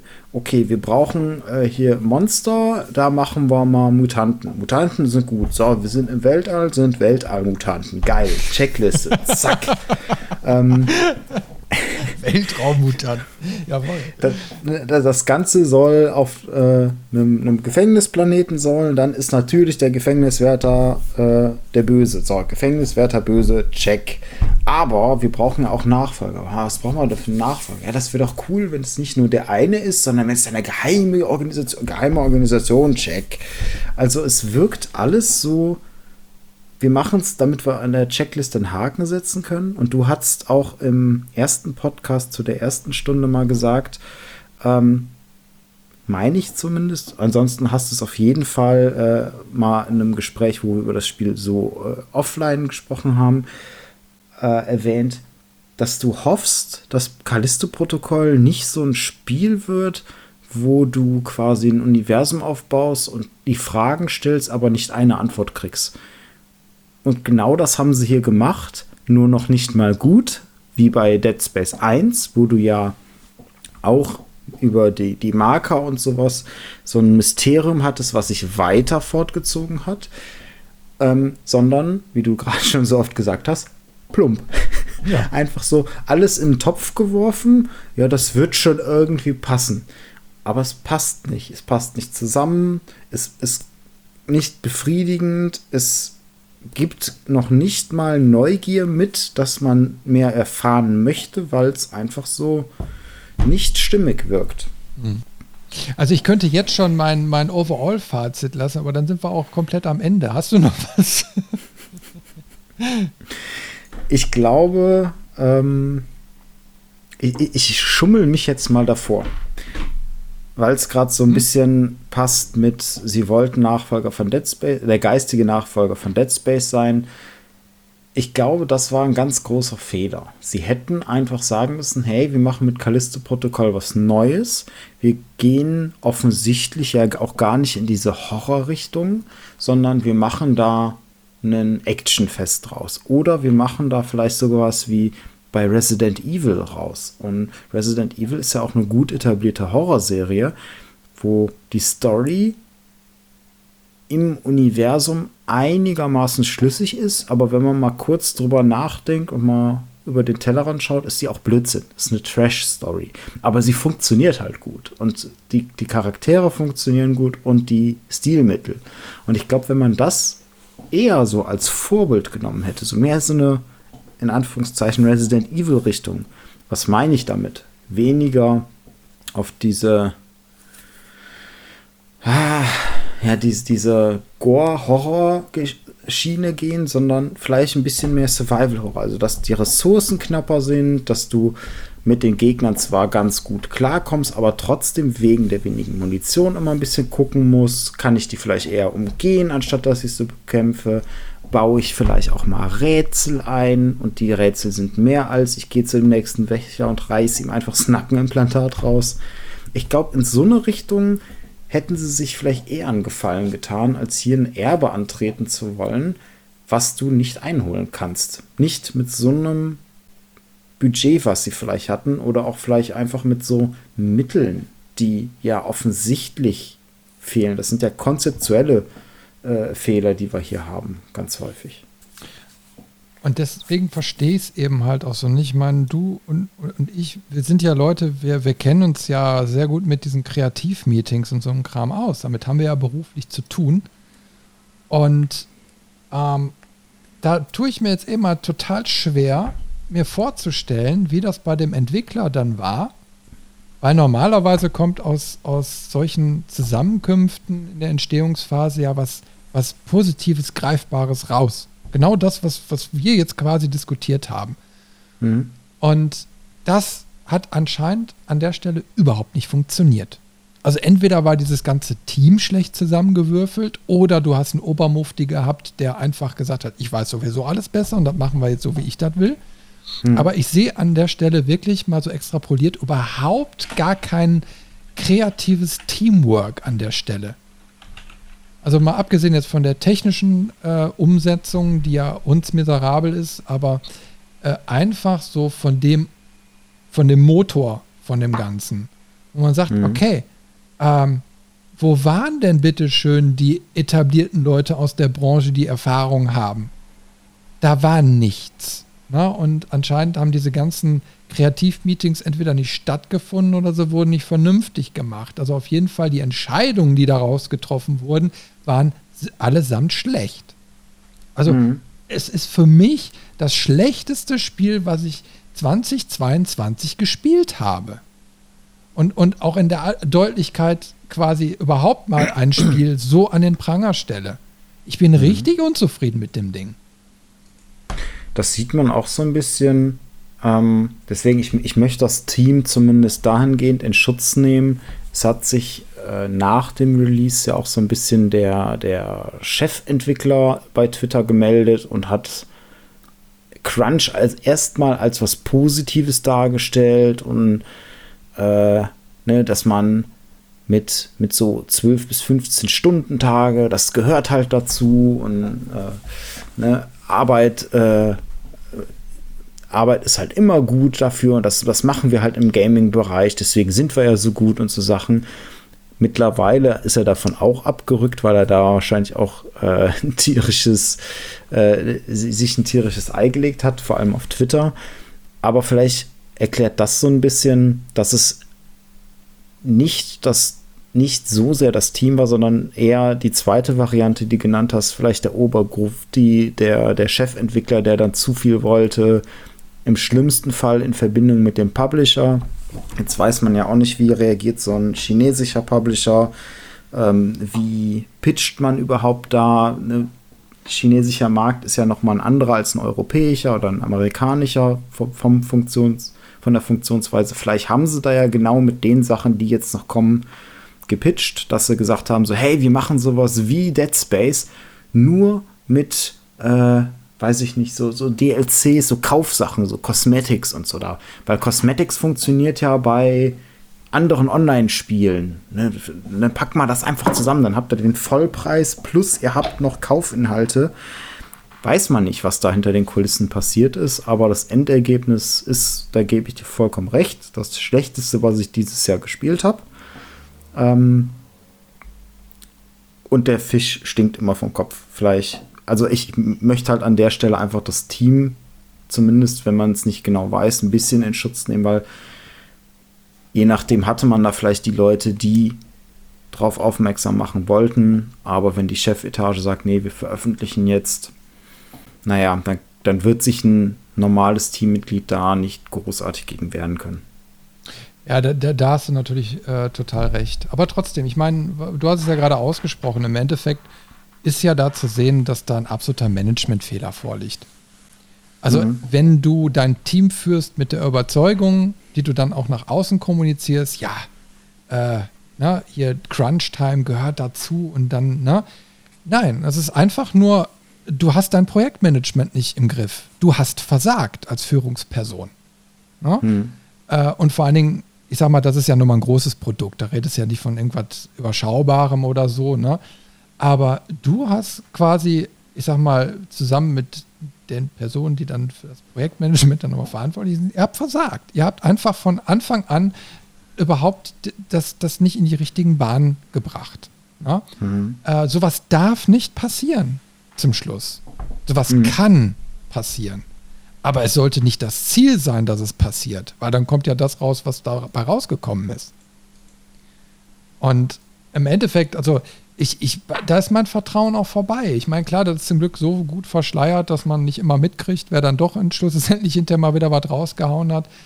Äh, es kann auch sein, dass das nächste Spiel wieder bedeutend besser wird, aber trotzdem, ich meine, ich, ich, ich sag mal, wir machen ja auch so, so, so einen Podcast oder unsere Webseite oder so, um einfach dann auch mal Meinungen zu vertreten. Und sowas finde ich eben halt überhaupt nicht gut.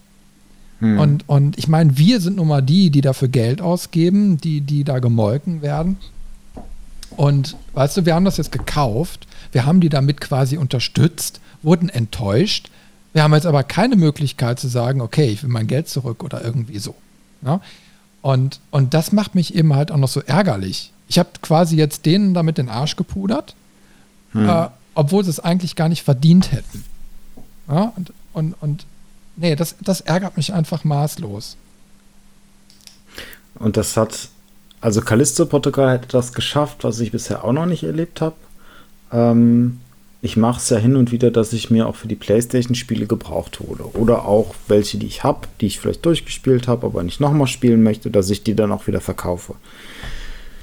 Dafür gibt es so ein, zwei etablierte Plattformen, ähm, wo man das machen kann. Und darüber habe ich dann auch direkt, wo ich gesagt habe, okay, ich werde dieses Spiel jetzt abbrechen, sofort geguckt, was kriege ich noch dafür, um den, den Schaden irgendwo zu begrenzen. Und äh, ich sag mal so, die, die Website, über die ich das normalerweise mache, die nimmt dieses Spiel gar nicht mehr. Das heißt, es ist noch nicht mal einen Monat alt und da steht ganz klar kein Ankauf. Daraus schließe ich so ein bisschen, okay, kein Mensch will das Ding haben. Weil die schließen den Ankauf ja nur, wenn sie denken, dass es sich nicht wieder verkaufen lässt. Und das ist schon ein krasses Statement. Ja, das sagt im Endeffekt alles darüber. Ich hoffe im Endeffekt nur, dass wir jetzt nicht häufiger solche Ausreißer erleben. Also bei Cyberpunk war es ja eben halt äh, technisch gesehen, äh, also ich sag mal nur Technik. Ne? Also mhm. da, da, da konnte man ja was reparieren, aber ich sag mal, jetzt bei dem Ding kannst du nichts reparieren. Du kannst zwar die Technik reparieren, du kannst aber nicht die Story und alles, was da drunter ist, reparieren. Da müsstest du das Spiel neu machen. Du müsstest mhm. hinterher vielleicht in zwei, drei Jahren nochmal einen Director's Cut rausbringen. Äh, aber das wird nicht passieren. Mhm. Und ähm, insofern ist da der Zug einfach abgefahren, mein, in meinen Augen. Und ich verstehe, ich habe es ja vorhin schon mal gesagt, ich verstehe nicht, wie eine Spielezeitschrift dann auch eine Wertung von 7 von 10 geben kann. Also wenn, wenn ich jetzt, äh, ich sag mal, irgendwie eine Wertung geben müsste, würde die im 50er-Bereich liegen. Und da würde ich mich sehr, sehr gut mitfühlen. Hm. Ich verstehe es halt an der Stelle nicht, weil viele Sachen, die wir jetzt besprochen haben, sind keine Geschmacksfragen. Also das sind objektive Sachen. Sowas wie Checkpoints sind nicht gut oder fair gesetzt. Ähm, Bedienungshilfen, die nicht funktionieren, wie jetzt ne, mit, du musst das Quicktime-Event nur einmal drücken. Ähm, diese Ladezeiten, Verstecker, mit denen ich presse mich durch die schmalen Abschnitte. Das haben sie vor, vor ein paar Jahren schon bei den Final Fantasy Spielen. Ähm, ja, oder Tomb Raider. Genauso.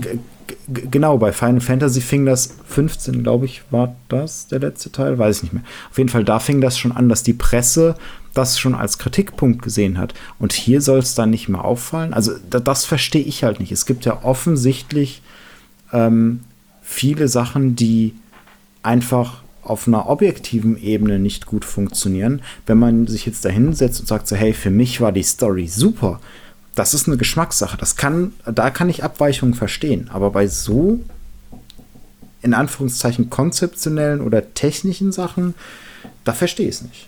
Ja, vor allen Dingen, da, da in dem Artikel wurde ja definitiv gesagt, also wenn die Technik gestimmt hätte, dann wäre es sogar ein Spitzentitel gewesen es ist kein Spitzentitel. Selbst wenn du die Technik reparierst, ist es mhm. kein Spitzentitel. Nein. Es ist noch nicht das, mal das äh, Mittelmaß. Es ist einfach nur. Na? es wäre ein mittelmäßiger Double-A-Titel geworden. Ja, aber. Wenn die Technik gestimmt hätte. aber das ist halt auch kein Spitzentitel. Nein, absolut nicht. Gar nicht. Also, äh, wie gesagt, also ich, ich bin maßlos enttäuscht und ich bin froh, dass mich jetzt andere Spiele schon wieder abgeholt haben. äh, wo, ich, wo ich einfach merke, da steckt so viel mehr dahinter. Und äh, wer möchte, der kann ja dann mal, wenn ihr das hört, auf die Webseite gehen. Dann wird, äh, werdet ihr einen Artikel zum Beispiel über Ixion finden, ähm, wo ich äh, sehr von angetan bin. Und du siehst eben halt, es gibt Spiele, die bieten weitaus mehr und sind unterm Strich sogar noch billiger. Schön. Ne? Aber naja.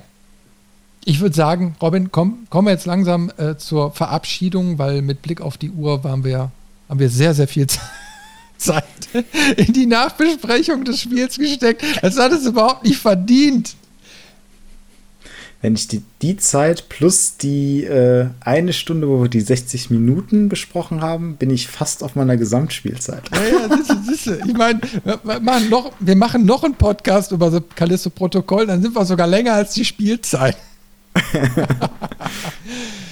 Ah, naja, also, aber es, es ist ja für euch da draußen, entweder seid ihr vielleicht dabei sogar eingeschlafen oder habt äh, beständig mitgenickt, äh, weil ihr der gleichen Meinung seid oder habt sofort euren Finger vom Kaufbutton weggezogen oder wie auch immer. Äh, ihr könnt uns ja mal schreiben, auch in die Kommentare oder so, wie ihr das Spiel gefunden habt. Äh, ob ihr da mit uns d'accord seid oder eben halt nicht. Ähm, aber ich, ich glaube, es war wichtig, auch diesem, ich sag mal, diesem Desaster einfach mal so viel Zeit einzuräumen, weil es ja auch ein bisschen als Exemplar so, so, so dient. Ne? Ich meine, äh, man, man merkt einfach immer häufiger, dass nicht so fertige Spiele auf den Markt kommen, dass Lieblosigkeit äh, sich da ein bisschen breit macht. Und ich glaube, The Callisto-Protokoll ist einfach mal ein super Exemplar gewesen, um da mal durchzuexerzieren, was da so gerade auch bei vielen Publishern und, und Entwicklern schief läuft. Äh, und mit der Bitte, das einfach nicht mehr zu tun. Bringt einfach vernünftige Spiele raus und dann sind wir auch bereit, so viel Geld auszugeben. Dann braucht ihr das auch nicht in den Sale bringen, äh, damit das dann später nochmal gekauft wird. Äh, aber bitteschön, ein vernünftiges Spiel. Und vergesst diese scheiß Skins. dann macht lieber ein paar Story-DLCs, da habt ihr wenigstens was, mit, was Vernünftiges getan. Ah, okay, gut. Genug aufgeregt, jetzt gehen wir gleich zum Baldrian-Tee über. Robin, vielen Dank, äh, dass du, äh, ich sag mal, mitgemacht hast. Äh, ich meine, wir, wir beide sind jetzt äh, ähm, kräftig ins Geld gegangen äh, mit diesem Format. Äh, aber schön, dass du es trotzdem mitgemacht hast. Mhm. Und ich hoffe, dass wir irgendwann noch mal ein anderes Spiel finden, wo wir wirklich ein Tagebuch führen können äh, was wir dann längere Zeit einfach mal parallel spielen, was dann eben halt hoffentlich dann auch einen anderen Eindruck hinterlässt. Ja, da finden wir was. In diesem Goodie. Sinne, da draußen, äh, machet Jod und bis zum nächsten Mal. Tschüss. Bis dann. Ciao.